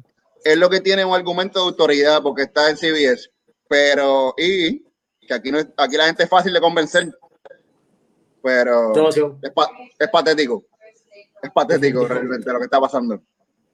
Y mira, Odio, odio, odio ese cabrón, oíste, que quede, que quede en el récord. No, y, y- y en lo que vuelve Fernando, eh, realmente eh, no tenemos los tweets hasta que vuelva Fernando, pero realmente, mira, aquí, aquí volvió. Volvimos. Nos fuimos todos de, de momento, ¿verdad? Todo el mundo nos fuimos. ¿Qué pasó, Fernando? Eh, ya yo volví. Eh, el, bot- el broadcast todavía está. Sí, sí, sí, ya estamos Ajá. todos aquí live. ¿Qué, qué, fue, ¿Qué habrá sido eso? ¿Ese fui yo? Yo creo que sí, fuiste tú. Ya lo mala mía. Esa es mi conexión, perdón. No te preocupes, es que, pero es para que veas, es el, que sábado. Es el sábado programa, por la el noche. el programa se quedó prendido, porno- así que todo El bien. porno está encendido por ahí. Cabrón, tienes toda la razón. Eso es lo más cómico. Ok, vamos a volver para acá. David Becknow. Este, David Becknow en mi norte. Hashtag. Espérate, espérate. Esto es lo que yo quiero. Ok. Y. Ah, espérate, espérate, espérate, espérate. No permitir, ok. Ok, ok, ok. Share screen. Vamos para allá. Your browser has blocked your screen. Y ¿Qué? mira, David Bernal se está dedicando a hacer doxing a todas las personas que han estado en el, en el, en el rally ese de, de Trump. Cierto. La gente que cierto. entró, el cabrón, le- el cabrón está posteando dónde trabajan, dónde viven, qué hacen. O sea, un doxing fino, pero es doxing. Tirándole la mala a toda esa gente. Ya no me deja compartir las imágenes. Your browser has blocked your screen. Click ¿Qué the screen icon in your address bar to allow access. Aquí está. Eh, compartir pantalla. No, no, no, yo no quiero que me lo. No, ahí está. Ok, nos fuimos. Nos fuimos. Ahora es que. Ahora es que es. Amaro, Ahora. Zumba, Yandel. Amaro, tienes que poner en mute tu micrófono cuando no estés hablando, papá. ¿Qué, ¿Por qué? ¿Qué pasa? Dime, cuéntame. Porque Mucho ese- ruido. Sí, loco, demasiado. Mala mía, mala mía, mala mía. Tranquilo, tranquilo. Yo papi, esta es la primera vez que hago esto en mi vida. No te preocupes, simplemente, simplemente cuando no estés hablando lo, te- vas a estar en mute. Voy a That's what, that's what she said. Ajá. Lo prendo. Bueno, nada, este, si no queremos. Sigan, en hab- lo- sigan en- hablando en lo, que- en lo que voy arreglando esto. Disculpen que no, sé lo, qué pasa. en lo que seguimos este, esperando todo esto, hoy eh, lo de la censura continuó. Ya, Lo que está ocurriendo en términos de en términos de la censura, o sea, es ridículo. Eh, creo que el presidente está en gap, pero volvemos a David Bengaud. Uh, the question is, will be asked of Twitter and CEO, what took you so long? O sea, David Y, y- Bengaud. y- y esto, y esto es de lo más de lo más hardcore que él se tira, porque él, él es bien, él es bien este diplomático en la manera Yo que no le escribe, pero, no pero, es- pero esto fue de lo pato. más, de lo más que se pato. tiró. O sea, Es bien pato. sí, no, pero, pero pato diplomático, o sea, es un pato educado, es un pato bajo control, o sea, que es un tipo, tú sabes. Pero obviamente, pues tiene una ideología que claramente es antipuertorriqueña, o sea, y, y anti y antirrepublicana en el caso, pues, americano, ¿verdad? Pero eh, el tipo se ha dedicado, como tú bien dijiste, Amaro, a chotear a gente para que los voten de su trabajo. O sea, Yo no estoy de acuerdo con literalmente- que él es diplomático para nada. Él es de las personas más radicales que yo sigo es en un Twitter, radical, es realmente. un radical. Sí, es Me, un me- me radical. referí- me refería en su lenguaje, pero sí, es, es un radical. Mira, es radical, es radical disfrazado de profesionalismo, que eso es lo que hacen todos estos zánganos. Está disfrazado de profesional, pero es un radical. Y está doxeando gente, está choteando gente donde viven, donde trabajan. Bochinchero. Vamos a leer los de los de Jennifer. Voy a, voy- Jennifer, que para que los que no sepan, pues no es periodista, pero es este, es este comisionada residente. Entonces hay que empezar desde el de abajo. Estoy sumamente triste por lo que está ocurriendo hoy en el Congreso. Gracias a Dios yo estoy bien y fuera del Capitolio. Condeno A enérgicamente. ¿Ah, ¿Qué? A, a nadie le importaba si estaba bien o no. O sea, nadie se preocupa. Condeno enérgicamente los actos violentos hoy en el Congreso.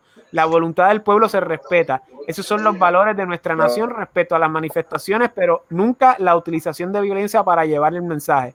Es doloroso ver lo que ocurre hoy. Bueno, si ella fuera una republicana de verdad, estaría pues... eh, yo, nunca, yo nunca vi a Jennifer protestando los resultados de la elección, ¿o me equivoco?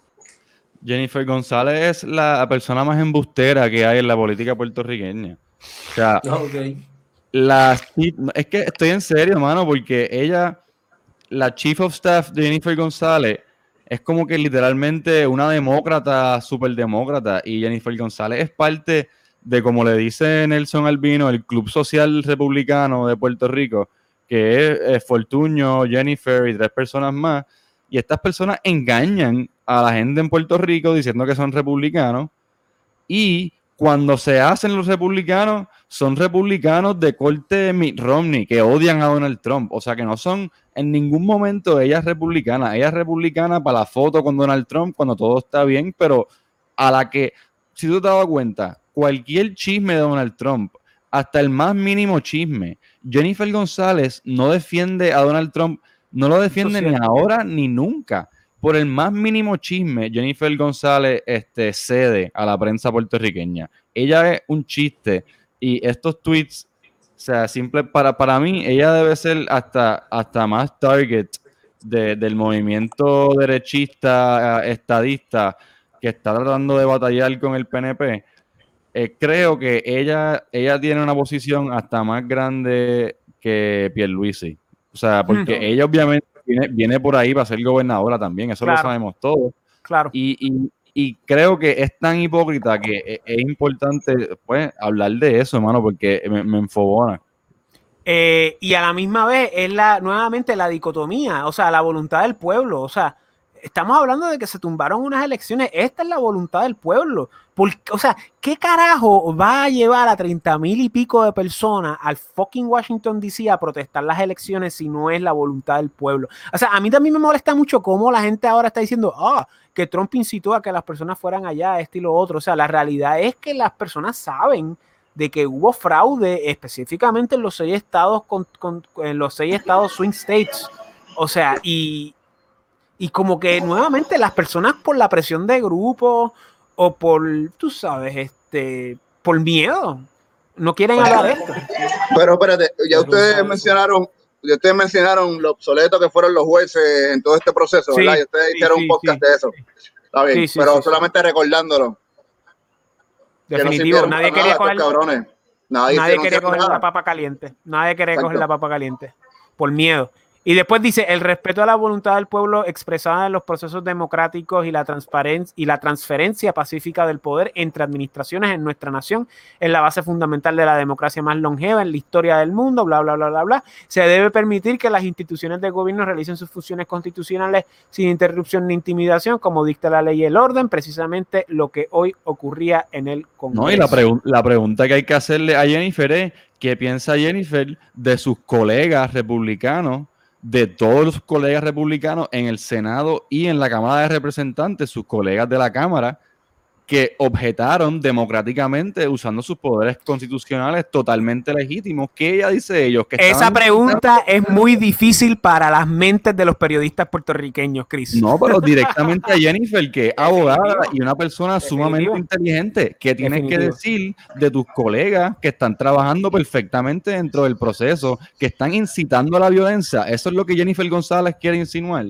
Porque si ella en serio eh, piensa eso, eh, que lo diga. Porque la mayoría de la gente que vota por ella es republicano, fanáticos de Trump. Y es impresionante que ella pueda existir en, el- en la política puertorriqueña diciendo cosas como esta. Sí. Y, la gente, y la gente debería de, de cantársela. Pero ¿cuál es el problema? La misma prensa que hemos visto slides no le hace esta pregunta. Número uno, porque no saben ni, ni se les ocurriría la pregunta.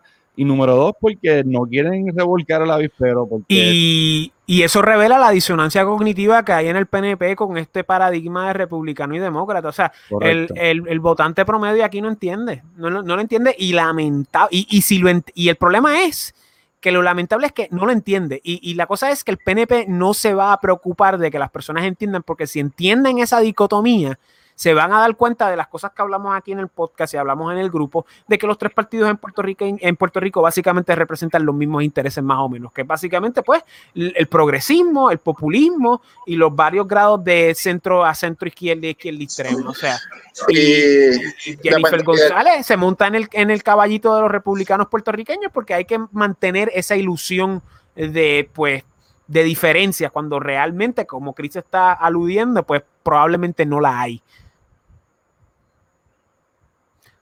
Y los republicanos de verdad, o sea, en Puerto Rico, yo quiero que, yo creo que Miriam Ramírez es probablemente de las únicas más, más visibles, ¿no creen ustedes? Sí, y, y Nelson, que de verdad eh, Y Nelson Albino, que está con ella. Claro, claro. claro. Que él, él fue el, que- él fue el que organizó el Puerto Ricans for Trump, la- el rally ese. Este, y no solo, y no solo habla de Trump, sino que da la cara, porque obviamente ustedes saben cómo es la prensa aquí, ridiculizan a todo el mundo que sea fan de Trump, y él fue a jugando pelota dura a defender su, el movimiento de Trump. O sea que tengo mucho respeto por lo que él hace. Piensen lo que Y, de Luis del Valle también, que Luis del Valle que no está metido en política per se, o sea, él es un comentarista que es muy, muy eh, valiente y muy este, relevante dentro de estos temas. Y si, hablando, de- hablando de Luis del Valle, si no me equivoco, lo censuraron en Nuevo Día, en el Nuevo Día, Sí. par de, par de escritos de opinión. O sea que Sí. para que vean hasta dónde llega la censura. Correcto. El Nuevo Día, el Nuevo Día. O sea, el Nuevo Día también otra máquina de propaganda anti-Trump. Correcto. Y aquí Bueno, tenemos a Nidia Velázquez, que es este representante desde 1992-93, yo creo. Este. Vamos a leerlo. Sí, the capital eh. is in lockdown and we will continue to follow all public safety alerts. Ok, un, un tweet normal. After being in the House chamber to certify the results of a fair and free election, okay, I am now sheltering in place. The president, every single Republican who incited and encouraged this behavior must be denounced immediately. Thank you all who have reached out about the safety of myself, my staff, and everyone sheltering in place of the Capitol como si, como si fuera un huracán. O sea, eh, la gente está como si esto fuera lo, lo- lo peor, tú sabes. Ojalá hubiesen tenido esa, esa, esa a- alarma, esa alerta, esa preocupación con las personas que estaban perdiendo sus negocios en las ciudades donde hubo Correcto. protestas de Black Lives Matter. Eh, hay que preguntarle a Nidia Velázquez que cuando ella ignoró la existencia de las gangas de salvajes que estaban destruyendo los negocios a la gente, eh, esa gente que verdaderamente tenía que shelter in place, mientras que ella hace el aguaje total, hace el show total que ella está haciendo, diciendo, ay, estoy bien, estoy sheltering in place. Eso es una persona haciendo un show que usa su, su poder en el gobierno para atacar canales de televisión y atacar a shows de televisión como la Comay, es, esa es Nidia Velázquez. O sea, esta tipa es la persona más antidemocrática que existe. Eh, Ella, Nidia- ella no eh. importa la democracia. Y volvemos a lo mismo. Ella está acusando a sus, a sus colegas en el Congreso de incitar a la violencia y incitar al terrorismo por llevar a cabo acciones totalmente constitucionales de objetar a las elecciones. O sea que la representante Nidia Velázquez es otra ridícula. Eh, y, y yo me atrevería a decir que hasta cafre por decir las cosas que están diciendo. Probablemente no. Probablemente es una cafre. Claro. Y dice, y dice que el, el presidente incitó a un acto de terrorismo doméstico. Nuevamente, las exageraciones y las hipérboles son radicales. Recordemos, como dice Chris, esta es la mujer que le puso una demanda federal a la Comay, ¿no? Esta, esta es ella, Sí. ¿no? ¿Verdad? Sí, Canta Cafre, Cafre, Cafre. sí. Imagínate cuán cafre es que, que le puso una demanda a la Comay, o sea, a Cobo Santa Rosa. O sea, y, y la exageración, mano, la exageración, es que a mí lo que me molesta es la hipérbole, mano, la, hipérbole y la exageración, tú sabes. Eh, y vamos a ver otras comparaciones, que vamos a voy a aguantar ese argumento para continuar. Eh, tenemos al famoso Benjamín Pérez Torre Cotay. Ah. Este, El más fiel de los fieles, dice este tipo. Benja- Déjame ver qué dice su. Hablen ahí en lo que veo que dice su, su biografía. Nada, voy a leer, voy a leer aquí a, a Benjamín Torres God- Goday. Donald Trump barriendo el piso con Mike Pence, el más fiel fieles, simplemente porque no quiere unir- unirse al demente intento de robarse las elecciones. Eh, Eh, la biografía de Benjamín Terrecota dice periodista, escritor, columnista del Nuevo Día, autor de la novela Tatuajes del cuerpo de la niña, blog, le dimos un blog a su novela, opciones mías, no de mi patrono. Heather, o Él, sea, es el que, que vayan a notar, él es el editor head del Nuevo Día. Este es el, él, no, él no escribe Eh. casi, él, él no escribe casi columnas, él es el editor, o sea, y, y no es de muchas que- luces. pero- Eh, yo lo, yo lo he visto morón. y no, no Por- me parece por de muchas cabrón. luces. Pero ese cabrón es un morón. ¿Cómo carajo el editor? Pues, Mira, este trabajo, trabajo pero, duro, Chris, trabajo duro. Chris, Chris, tú puedes ah, este, orientar a la gente en cuanto la legalidad de lo de Mike Pence, porque la gente está bien confundida si eso era legal o no. Todo el mundo Sí, está diciendo, ajá, no, si no puede, no puede. Pero todo el mundo está bien era- confundido, todo el mundo está bien confundido porque piensa que Mike Pence lo que tenía que hacer era contar los votos y, y ya, que no tenía Nosotros- autoridad alguna para eso. él tenía autoridad, pero hablamos de eso en el, en el otro podcast y, y realmente él tenía la autoridad, pero yo nunca pensé que él lo iba a hacer y, que, y lo que lo- él metió la pata anunciándolo justo antes, eso fue donde él metió la pata. Pero si quieren, si esa explicación que la dimos y que es una buena pregunta, en el otro podcast entramos en eso en detalle. Este, pero volviendo a este tipo y hablando de Mike Pence, este, número uno, Mike Pence no es el fiel de los fieles. Mike Pence, para que la gente sepa, trató de sacar, cuando sacó, salió el tape de Donald Trump en la campaña de Grab Her by the Pussy. Mike Pence hizo movidas para tratar de convertirse él en el candidato presidencial. Él trató de meterse, de que sacaran a Trump después de eso. O sea que Donald, eh, eh, Mike Pence, para todos los efectos, es lo mismo que Mitch McConnell. Eh, y anyway, el demente intento de robarse las elecciones, volvemos a lo mismo.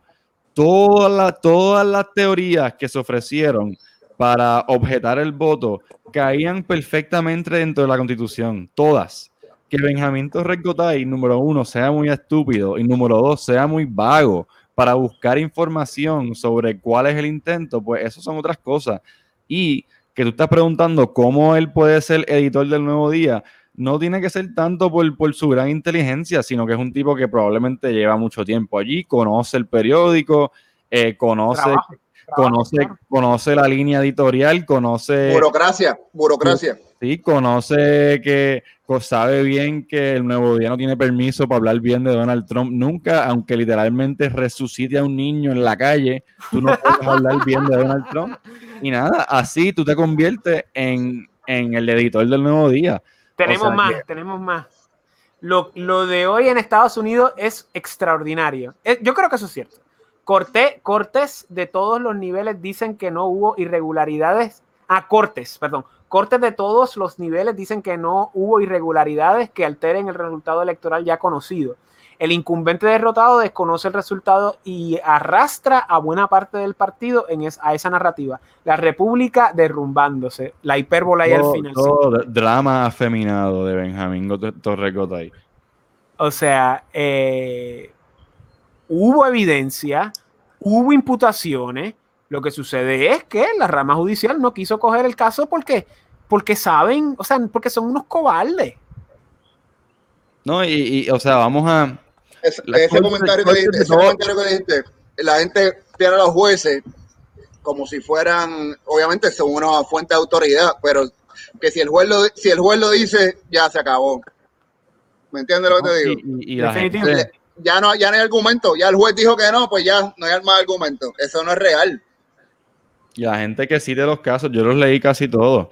Básicamente, en 100% de los casos, creo que como en dos, eh, por ahí, no entraron en evidencia. Y en, Ari- en- el de Arizona, que sí entraron en evidencia, tuvieron que cambiar el estándar de evidencia una vez encontraron evidencia eh, para no seguir con el caso. O sea que lo de las cortes de todo tipo eh, dijeron que no hubo fraude es misleading porque cortes de todo tipo desestimaron los casos, ¿cierto? Pero no por el fraude, no por falta de evidencia, no porque evaluaron lo- los hechos y dijeron no gracias, porque usaron todas las técnicas procesales habidas y por haber de standing, justiciabilidad, madurez, todo eso lo usaron para no atender los casos. Y de que es extraordinario, seguro, estoy de acuerdo pero extraordinario dentro del contexto de otras situaciones extraordinarias en el Capitolio. O sea, históricamente el Capitolio es el lugar primordial de este tipo de manifestación. Los Black Panthers se metieron armados ahí,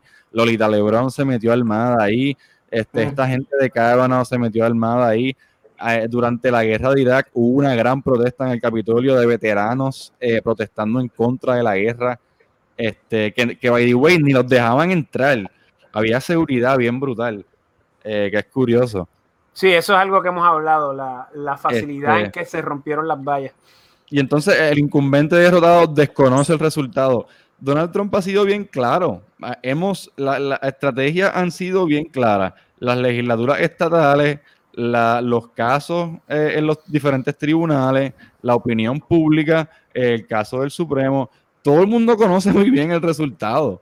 Sabemos que los jueces siguen pichando y sabemos que nosotros somos los que estamos pendientes que hay evidencia con cojones y lo último que sabemos es que Benjamín Torres Gotay adentro de su burbuja probablemente ni sabe que se llevó a cabo ni, ni siquiera una vista eh, legislativa de, de evidencia. O sea, porque no le importa y porque no... Mano, esta, esta, eh, obviamente, pues el comentario de Torres Gotay pues, es, es irrelevante, malditos, pero yo voy a confesar que a mí me gustó mucho eh, esta foto de cómo la gente cogía el equipo de los medios y, Brutal. y a mí me encantó. Excelente. A mí me encantó. Excelente. O sea, esto es lo que se debe hacer en protestas de verdad. Usted ve protestas donde la gente hace esto, genial. La colectiva feminista, el día que ellas entren al Congreso y saquen las cosas y las quemen, eh, Benjamín Torres Gotay va a tuitear, eh, hoy la democracia se siente y se deja sentir por el... Claro, tipo es un bobolón, el tipo es un bobolón. claro. Ya lo, Chris, hace tiempo no te he escuchado, me gusta lo que estás diciendo. Si es la Pues, verdad, eso- o sea, estos son ideólogos, no. estos, estos son propagandistas. O sea, el, el día que Black Lives Matter se meta, y no solamente se va a meter, va a coger todos los cuadros de los presidentes, todas las estatuas, y las va a quemar, y va a decir, llegó el día en que la gota colmó el vaso, y la ¿Y sabes democracia y la voluntad de una minoría que construyó un país se manifiesta y toma Y control. O sea, son, unos son unos lavados de cerebro. Y lo lamentable es, lo lamentable que Chris lo sabe y, Carlos y Amaro también, que estas personas ante los ojos de la mayoría de los puertorriqueños son como los dioses del Olimpo. Son personas que son expertos, cuando son realmente son tecnócratas, burócratas, son básicamente este, nogs in a machine, son pequeños engranajes en la gran máquina. Y entonces leen a estas personas y piensan, wow, esta gente sabe, esta gente es culta, esta gente es educada. No, esta gente no es culta ni educada. Miren, damas Lo y caballeros, hablando de los periodistas en Puerto Rico, todos los periodistas en Puerto Rico que se gradúan de periodismo en Puerto Rico salen o de COPU de la Universidad de Puerto Rico de Río Piedra o salen de la escuela de Sagrado, correcto.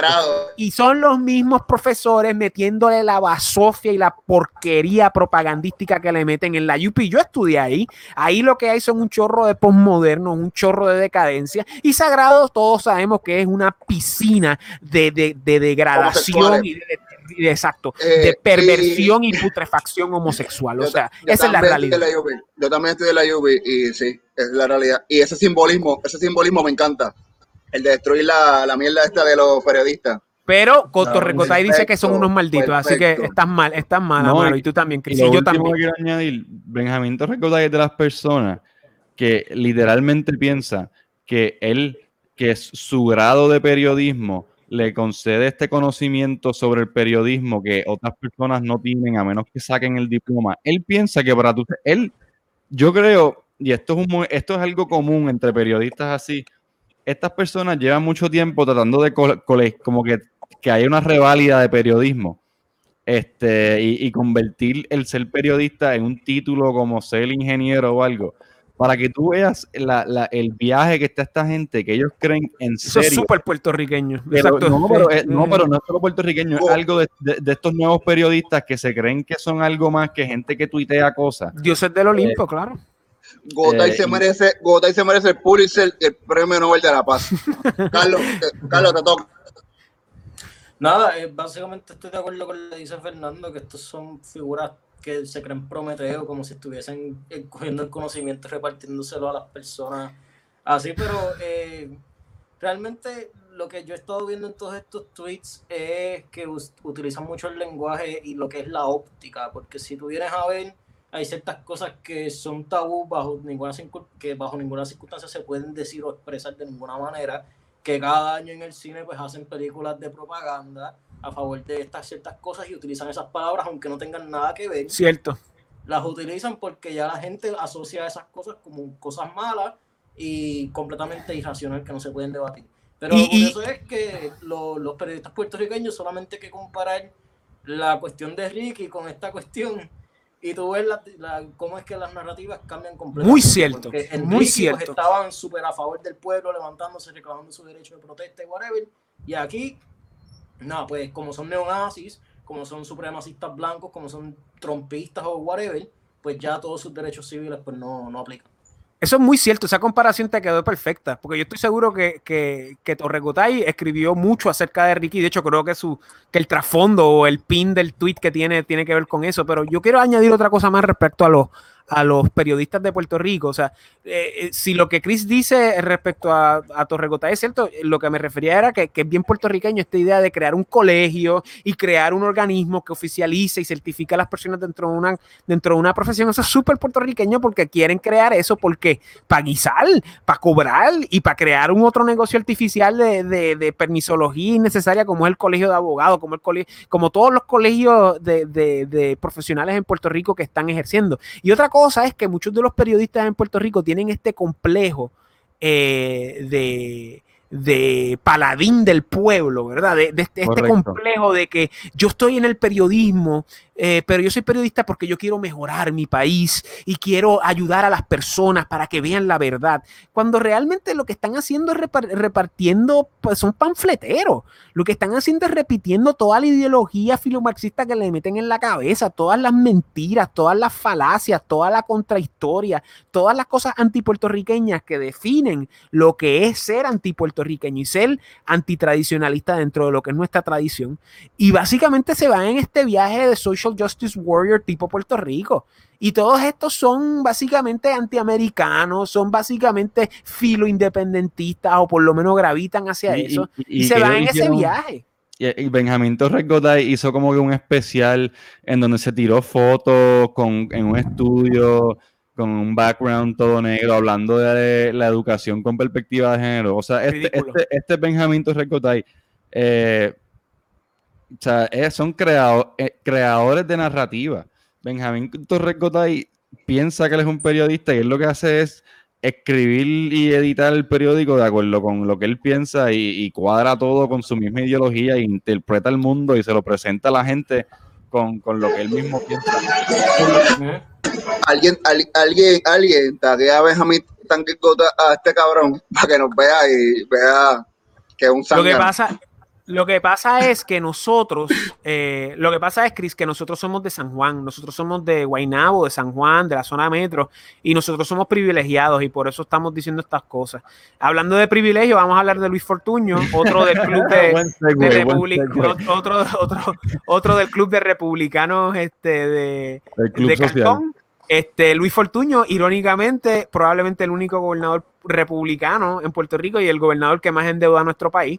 Pero leemos, Our founding fathers formed our nation based on our individual freedoms and respect for the rule of law. Y también una guerra revolucionaria, que no te, no te olvides de eso. Real Donald Trump has violated these precepts and doesn't deserve to be our president. He should be impeached so that he can't run for office again. Excelente republicano. Muy, muy leal a su líder. Espérate, pero yo entendí que Estados Unidos se fundó en una revolución empe- empezando, o sea, es lo contrario a respetar la ley. Y segundo, es que es tan estúpido lo que dijo. Es politiquería. Tú sabes, Ah, cabrón. presión de grupo. Quiero caer con la gente correcta para afuera. Yo, whatever, Luis Fortuño, Yo a veces pienso que, que literalmente eh, que Luis Fortuño es como que el primo, primo lejano de Mitt Romney. O sea, él e- es su, su- Bueno, la- a él, a él lo consideraron en un momento como posible candidato a vicepresidente con Mitt Romney, pero eso fue al principio, él, él era como un tryout. Él de es hecho- como que un clon, o sea, en el sentido de, de- de su, de su mensaje y por la onda que siempre está, es exactamente igual. O sea, es el republicano más fake posible. Es un rhino, un rhino. Ajá, Yolanda Vélez Arcelay. Ay, Dios mío. Yolanda Vélez Arcelay lleva 30 años en, en la, en el periodismo puertorriqueño. Ella ahora Yikes. mismo tiene un show de Yo- radio. Quiero decir algo que yo respeto siempre a, la- a las opiniones femeninas, siempre a las mujeres, cada vez que dicen algo, yo sé que es algo bien inteligente, bien sabio, siempre dicen algo que en realidad es bien racional, está bien, bien, bien cerca de la realidad. Las mujeres siempre tienen buenas opiniones. Especialmente cuando son opiniones políticas. Eh, yo- de- déjame leer lo que dice su, su bio para ser bastante imparcial. O sea, periodista con tres décadas de experiencia en prensa escrita, radio y televisión, presidió Asociación de Periodistas, productora, consultora de comunicaciones y artista plástica. Muy bonito. Y dice, Twitter le cerró la cuenta a Trump por 12 horas. Es obvio que está instigando un autogolpe. Obvio. Obviamente, como dijo Amaro, las opiniones de las mujeres siempre son las más importantes y hay que pues respetarlas, ¿verdad? Este, ahora alguien me puede definir qué es un autogolpe. Eh, Un Eh. autogolpe es un golpe de estado que viene de un mismo país, mientras que un golpe de ella estado no sería. Ella, ella, ella, ella piensa que todos los golpes de estado son, Son pues ex- americanos. Son externos. americanos, exacto, son Claro. externos hacia otro país, o sea, pero ella, entonces ella está pensando de que es un autogolpe, que doesn't make any sense, o sea, eh, ella está pensando de que los mismos Estados. Unidos, lo- eh, exacto, un autogolpe, la revolución bolchevique fue un autogolpe. Nunca lo sabía. sí, con mucho, con, con, con, con una, eh, Una una, cantidad exagerada de cantidad No, judío, de mucho gente- judío. no, no, iba a decir gente de Uganda, pero nada. Italianos también. Perdón.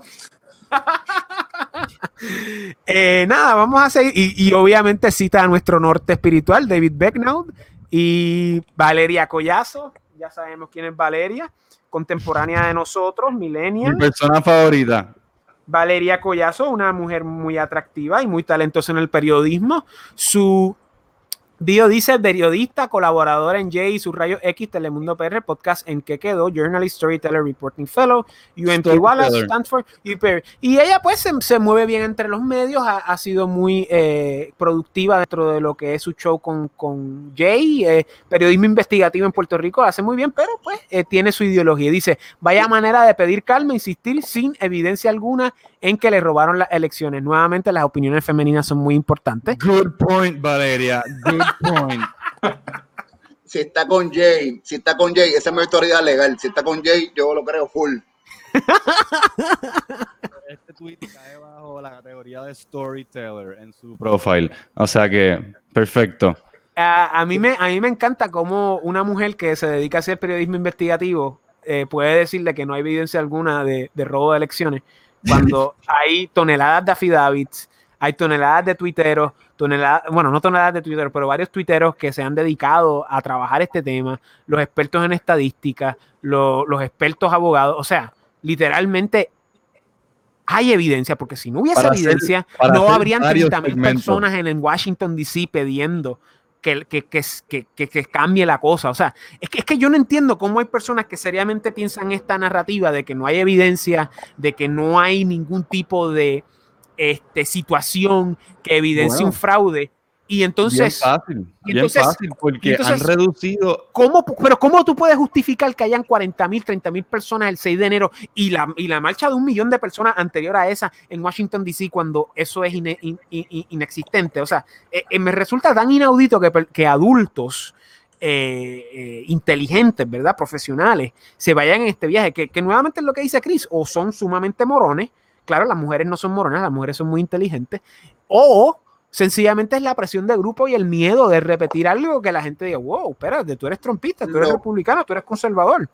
Lo que jodió esto fue los jueces, porque todo el mundo ve la autoridad de los jueces como, como, como final, que el juez es un hombre este, incorruptible, incorruptible y sabio. Lo que él diga, eso es. Y pues eh, los jueces fueron los que jodieron esto, porque ese es el argumento principal de toda esta, de, de toda esta gente. Los jueces dijeron que no. Y simplemente lo el mundo hasta hasta de, hasta de los periodistas la propaganda hacia ellos también o como dice Fernando que no tienen miedo a esa presión de grupo pero esa presión de grupo existe porque la propaganda corporativa misma demoniza a cualquier medio que no sea New York Times. hay hay hay ocho periódicos que son las fuentes si tú te atreves A a cuestionar. sacar información, no, no cuestionar, sino que a citar, por ejemplo, ¿cómo tú vas a ver a Valeria Collazo citando el New York Post, que es el periódico derechista de New York, que no es ni tan derechista, pero es el, el más que inclina para allá? Nunca, porque de seguro alguien como ella está convencida de que eso es right-wing eh, fake news. ¿me entiendes? O sea que el espectro de fuentes de estos periodistas se ha reducido a tal punto que ellos tienen un espectro de, de, de sources que son todos de izquierda y ellos piensan que son que como que Claro, imparciales. periodistas, hay periodistas todavía que piensan que son obviamente todos los de izquierda o todos los que se inclinan a ser izquierda piensan que el New York Times Es la No. Biblia. es parcial y es como que no loco el New York Times ahora lo que tiene gente que son genios haciendo propaganda, porque tú cuando lees un artículo del New York Times, esos son los mejores artículos, los, los- los artículos mejores escritos que tú vas a leer en tu puta vida. Y buena suerte encontrando las mentiras. Las tienes que casi sacar como si fuese Operation con pinza, encontrar dónde está la propaganda, porque así de duro están ahí. Eh, Claro. Este tweet de Valeria Collazo se movió mucho. Más claro no se puede. ¿Podría un manifestante que no sea un hombre blanco llegar vivo hasta ahí? O sea, eh, eh, esto es un tweet de, de- de una niña de octavo grado. O sea, literalmente. Eh, esto es un argumento de niña de octavo grado. Primero que nada, primero que nada, aquí hay muchos problemas. ¿Qué significa ser un hombre blanco? O sea, siempre, siempre la gente habla de esto de, de- de blanco. de blanco. ¿Qué significa ser hombre blanco? Privilegio, eh, privilegio, pero lo cabrón es que están demonizando a los hombres blancos en Estados Unidos. Correcto, y no solamente eso, están, están partiendo de un reduccionismo biológico insignificante, porque si fueran negros, eh, conservadores, digamos, que la mayoría de las personas sean de tez negra, ¿verdad? Porque lo que ella está diciendo aquí es que la mayoría eran de tez blanca, ¿verdad? Y esto es una impresión, ¿verdad? Porque obviamente ahí no todo el mundo era de tez blanca, de seguro habían negros y habían asiáticos y habían ah, quizás hasta nativos americanos, quién sabe. Pero el punto Había una es que bandera puertorriqueña. que sí. De hecho, había un tipo que estuvo ahí que escribió en el último podcast que hicimos. El punto es que si hubiesen sido negros, ah, pues iban a ser Uncle Toms. Si hubiesen sido asiáticos, ah, iban a ser personas con complejos de identidad. Y hasta los mismos Uncle Toms con complejos de identidad. O sea, estas personas ya tienen en su cabeza unos perfiles y unas, eh, y unas y unos estereotipos para Son ya las personas. Perdón, para sigue, ya, perdón, ajá, para, para ya este, hablar de, de- de- de sus propios, de sus propios discrímenes y su propia ignorancia. Y recalco, o sea, aquí murieron cuatro personas en estas protestas. Murió esta mujer, Ashley Babbitt, y aparentemente murieron tres personas más que todavía se está investigando. O sea, en las protestas de Black Lives Matter, que yo sepa, ningún policía mató a nadie. Al contrario, se mataban entre ellos mismos, como animales y salvajes. ¿Ok? Y, y, y, y, y precisamente oye, porque no era puedes una decir- no, no puedes decir Por- eso, hay mucho negro ahí, no puede, eso es racismo. Eso porque decir. era eh, eh, porque Oye. eran protestas filomarxistas, loco. Y de la misma manera, los negros se pasan matando todos los Pero- años y nadie le importa, menos cuando hay años de elecciones. Y no les importa que los negros se maten entre ellos mismos. Lo que importa es que cuando un policía mete las patas o la hacen de una manera mediática para que vea que mató a alguien, entonces ahí importa, ¿verdad? Porque es una cuestión política. Eso lo vimos ahora 2015, 2016, 2020, 2021. O sea, en, en esta protesta, el Estado mató a alguien es otra cosa totalmente diferente. Si eso hubiese ocurrido en una de estas protestas destructivas filomarxistas, hubiese Imagínate. sido horrible, hubiese sido, hubiese sido una explosión mediática de, de- de indignación. En cambio, matan a esta mujer, una No, y- veterana de 12 años de las Correcto. Fuerzas Armadas del Air Force. Y nada, ahora están diciendo de que le pegaba cuernos al, al novio y, y Se era un psycho. Tú sabes. Se lo merecía, Ajá, eso es lo que iba a decir. Es que yo creo que todos estos periodistas eh, se les inculcó de bien temprana edad que tienen que estar en el lado correcto de la historia y desarrollar un espíritu de cruzado. No, sí, porque es que si tú vienes a ver Sí. eso que tú estabas hablando so- sobre las narrativas que ya tienen engavetadas para cuando hay anomalías dentro de estas dicotomías falsas que ellos setean. Por ejemplo, si hay un negro conservador protestando. Es un Uncle favor- Tom, claro. Sí. Exacto, pues tienen ya esto porque es que ellos ven el mundo como algo perfectamente bueno que la sociedad europea, la civilización europea, pues es como que la mancha en ese mantel blanco que, que existía antes. Y cu- cuando realmente es todo lo contrario, podríamos decir que, que la inversa es cierto, pero el- básicamente otra cosa que yo me estoy dando cuenta es que lo- los checkmarks parece ser como que esta medalla de honor Sí. que es algo que es, autori- es au- autoritativo, que básicamente todo, todo, todo como- que tenga un checkmark pues no sirve. Como una estrella, una estrella de David. Y, y invito, invito a Valeria a que busque Google rapidito Black Panthers Capitol Building. Te vas a encontrar con muchas fotos de hombres negros, no blancos. Por eso. Eh, no solamente negros, eso, o sea, en el contexto puertorriqueño. que vas a ver en tu vida con En- rifle en el Capitolio, los vas a ver. O sea que si tú quieres hablar de que podría manifestarse, manifesta- podría un manifestante que no sea un hombre blanco llegar vivo hasta ahí, llegaron varios con pistola y rifle al Capitolio, muy vivo y muy negro y no blanco. O sea que si quieres buscar, Y a la misma vez, o sea, este, tenemos que recordar en nuestro contexto histórico a Lolita Rebrón, a Rafael Cancel Miranda, eh, a Irving Flores y Andrés Figueroa. O sea, eh, eh, ellos, ellos eran hispanos y se metieron ahí los cuatro con pistolas y salieron vivos los cuatro. O sea, este, y eso es otro ejemplo que contrarresta esta pregunta retórica que ella está haciendo. Y, y obviamente esto es un tweet de nena de octavo grado, pero obviamente Sí, ella tiene relevancia dentro de los medios de Puerto Rico y lamentablemente pues tiene validez. Pero obviamente esto, esto, es, esto es un tweet que, que una persona responsable no debería hacer con, con- la influencia que ella tiene. Claro, ella lo hace porque tiene que caer dentro de esa dinámica y ese discurso, porque como nosotros sabemos, en Puerto Rico los medios todos dicen la misma cosa. Y hablando de más mujeres inteligentes, tenemos a María de Lourdes, eh, la, la lumbrera del Partido Independentista Puertorriqueño, socialdemócrata de Puerto Rico, respal- respaldando siempre a la dictadura bolivariana en Venezuela.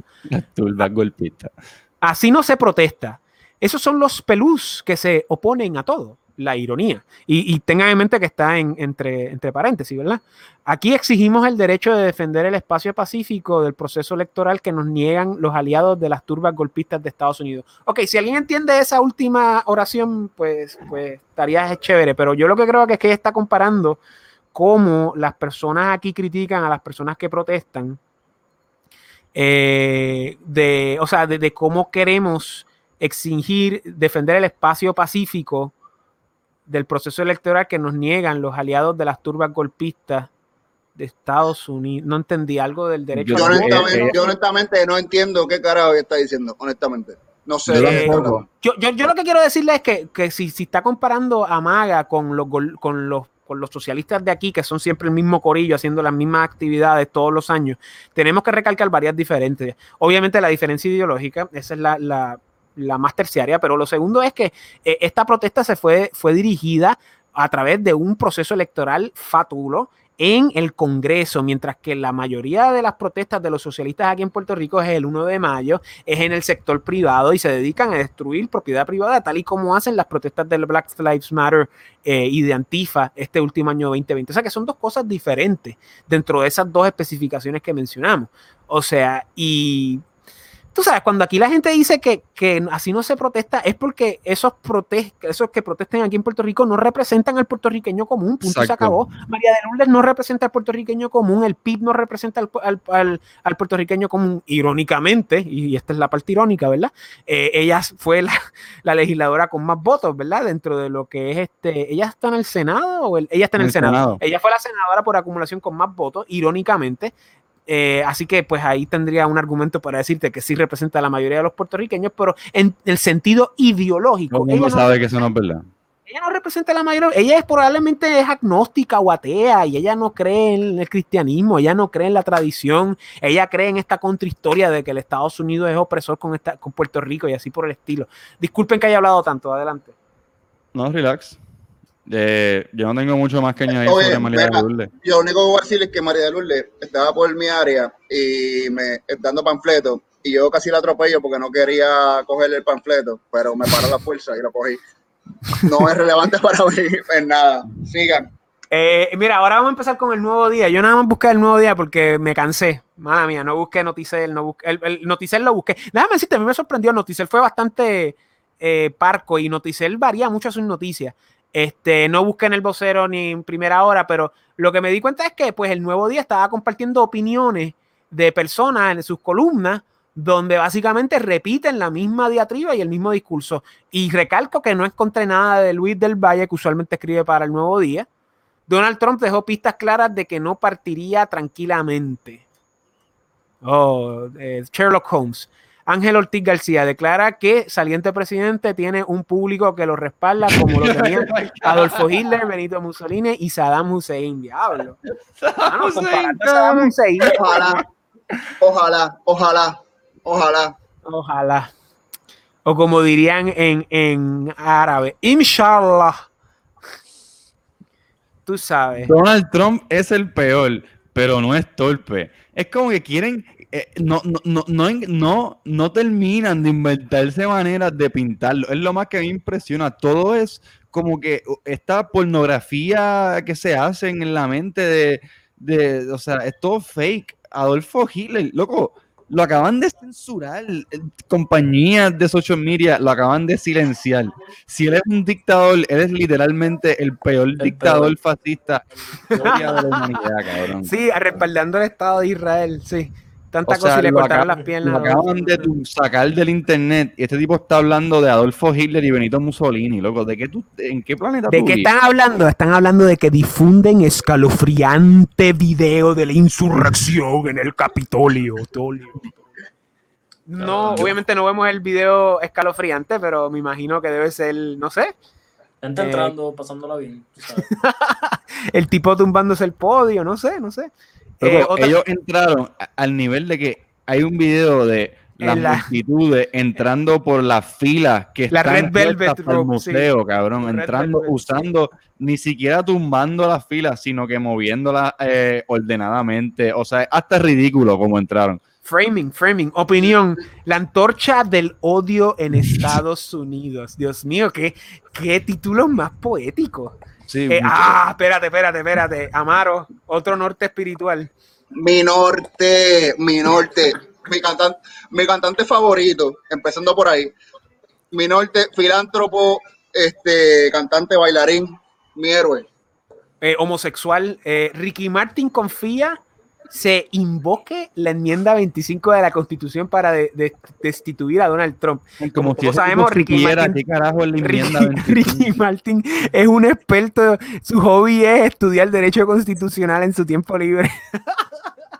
A mí me da pena Ricky Martin, porque si tú te das cuenta, yo, yo, yo soy una persona que observo estas cosas bien random. Yo tengo una Él- teoría de Ricky Martin. Tú di la tuya y después yo digo la mía. dale. Ok, pues él, él, yo, yo me he estado fijando que su carrera musical eh, está en, va bien, le va bien mal. O sea, en, Correcto, en términos de él personalmente, su popularidad, su name, eh, eh, su name recognition es terrible. ¿Cómo yo sé eso? Él le tiene que dar promote a cuando él saca sus canciones en Twitter y hasta cuando está promocionado, los tweets de él no cogen engagement.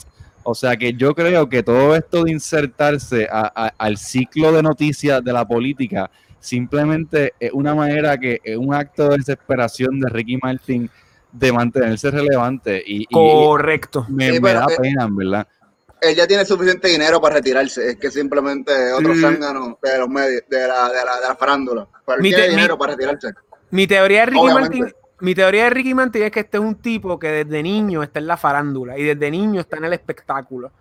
Y yo me he dado cuenta que desde que la industria de la música decayó, en términos de que ya no se vendían discos y todo, eh, Ricky Martin desde principios de los 2000 ha intentado hacerse un montón de, de ¿cómo se dice? Makeovers eh, en, en un intento de ser relevante. Y yo te lo juro, yo apuesto 100 dólares a que en el próximo mes él va a sacar un single o va a sacar algo. Y por eso se tiró este comentario. Entonces, Y todo, él, y, oye, él y lo voy a, tra- ajá. y lo voy a comprar, y lo voy a comprar. No, y y, Ricky y lo, que tú, lo que tú dices, Fernando, es una persona que existió en la era anterior a la que estamos en la música y cuando esa era cambió, él no sabe, no ha sabido reinventarse, no, él no sabe cómo existir en esta era digital, no lo ha hecho bien. Lo- y lo claro, Ricky Martin es Ricky Martin, tiene Y- sus y- palos, claro, pero él pero- ha sido pero- exitoso. Lo está, haciendo, lo está haciendo a través de su fundación Ricky Martin, de la trata humana, eh, su, su matrimonio, sus hijos, Entonces, ¿verdad? El libro que escribió. Tú sabes, eh, está tratando de ser relevante dentro de eso porque ya no vende los discos que vendía antes. Y nada, se- es un tipo que, que quiere mantenerse relevante dentro de lo que es el discurso y, y el, y el, pues la, el sonido dentro de lo que es la cultura popular. Y se tira este tipo de comentarios. ¿Te acuerdas cuando en la de Ricky, en la, en la propuesta, la protesta de Ricky, él salió con la bandera de Puerto Rico ¿Correcto? de los de los de los de- acuerdas de y- y- y creo que meses después tiró un single o un disco o algo y después hizo una canción con, con Claro. Bad Bunny y, cayó. Con un team- de protesta y revolución. de. La protesta y la revolución es comprar las cosas que ellos hacen. Tú sabes, darle Correcto. like a las cosas que es revolución, ¿verdad? Eh, ah, otro, otra lumbrera, un político eh, brillante, eh, Pedro Pierluisi. A mí me da mucha pena. Me con da- signos de exclamación. Trump Oye, pero- a tomar el Congreso. Ok. Bueno, Mira, por, lo pero- menos, por lo menos él es demócrata. O sea, él es. Por él no lo menos- por lo menos me deja salir hasta las on- por lo menos me deja salir hasta las 11. Por lo menos puedo, puedo comprar alcohol el domingo, puedo hacer las cosas. Gracias. Soy libre. Gracias por la Por- libertad. Por si acaso, mañana se puede salir por la mañana.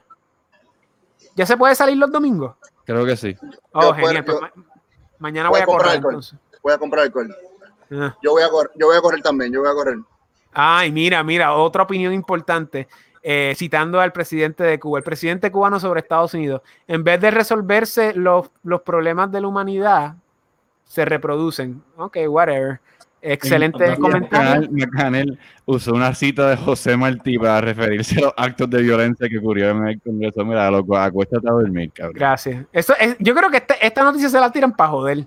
Esta noticia se la tiran para que la gente diga, wow, el nuevo Dios comunista. Eh, eh, Es como que ya la prensa puertorriqueña es tan y tan irrelevante de que vender, de que regalar sus periódicos gratis en la calle y, y hacer esto. O sea, ellos ya están a punto de morirse. Yo creo que Ferrer Rangel se está diversificando hacia real estate ya. O sea, eh, es irre- la prensa puertorriqueña es un chiste mal tirado.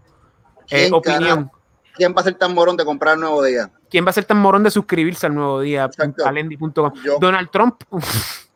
Donald Trump usa estrategia. O sea, si, o sea, yo entiendo gente mayor que todavía lee el periódico, pero gente joven no. O sea, Donald Trump usa estrategias del fascismo. Carlos, ¿qué tú piensas de las estrategias fascistas de Donaldo Mussolini? Pues nada, este, la marcha a Roma pasó, pero sin Mussolini. La marcha, Mussolini. la marcha a Washington, tú La sabes. marcha a Washington se dio, pero sin el líder. Así que en todo caso, él, él, tenía- él- él pudo haber cruzado el Rubicon, pero no lo hizo. No lo hizo. Eso es cierto. Si lo hubiese hecho, Lo hubiese sido- encerrado en el calabozo más profundo de Guantánamo Bay por el resto de su Me, vida. me pus- me pusiste una buena imagen en la mente. Me pusiste una buena imagen en la mente con eso, con eso de, de la marcha. Pero no era real, no es real. otro intelectual moderno. A Estados Unidos solo le falta el Wi-Fi un poco más lento y nos acompañan en el tercermundismo, dijo Residente. Cerati, mi wifi Espérate, está espérate, cabrón. el tercer mundo Espérate, no espérate. tiene wifi. Espérate, espérate, espérate. Primero que nada, este cabrón es bien, bien anti Estados Unidos, empezando. No entiendo. Y se compró una casa en California de un par de millones.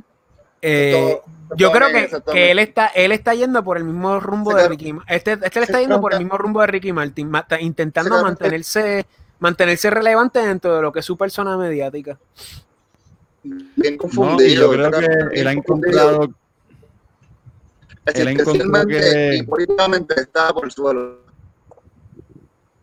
él ha encontrado un nicho en esto de ser una figura que dice moronidades. Yo creo que literalmente él sabe que él es un morón hasta cierto punto. Y no, pero en serio, todo- siempre, siempre que él dice cosas relacionadas al comunismo o a Estados Unidos o a esto o a lo otro, recibe mucho engagement y mucho tráfico y muchas cosas porque la, ya, ya es una figura igual de, igual de odiada que adorada en, en términos de los progres versus los antiprogres, porque en América Latina mucha gente los odia por esto también. O sea que yo creo que simplemente ellos han descubierto que ser un payaso comentando sobre la política y tristemente pueden influenciar la política con sus payasadas e incitar a la gente verdaderamente a ir a protestar y hacer cosas.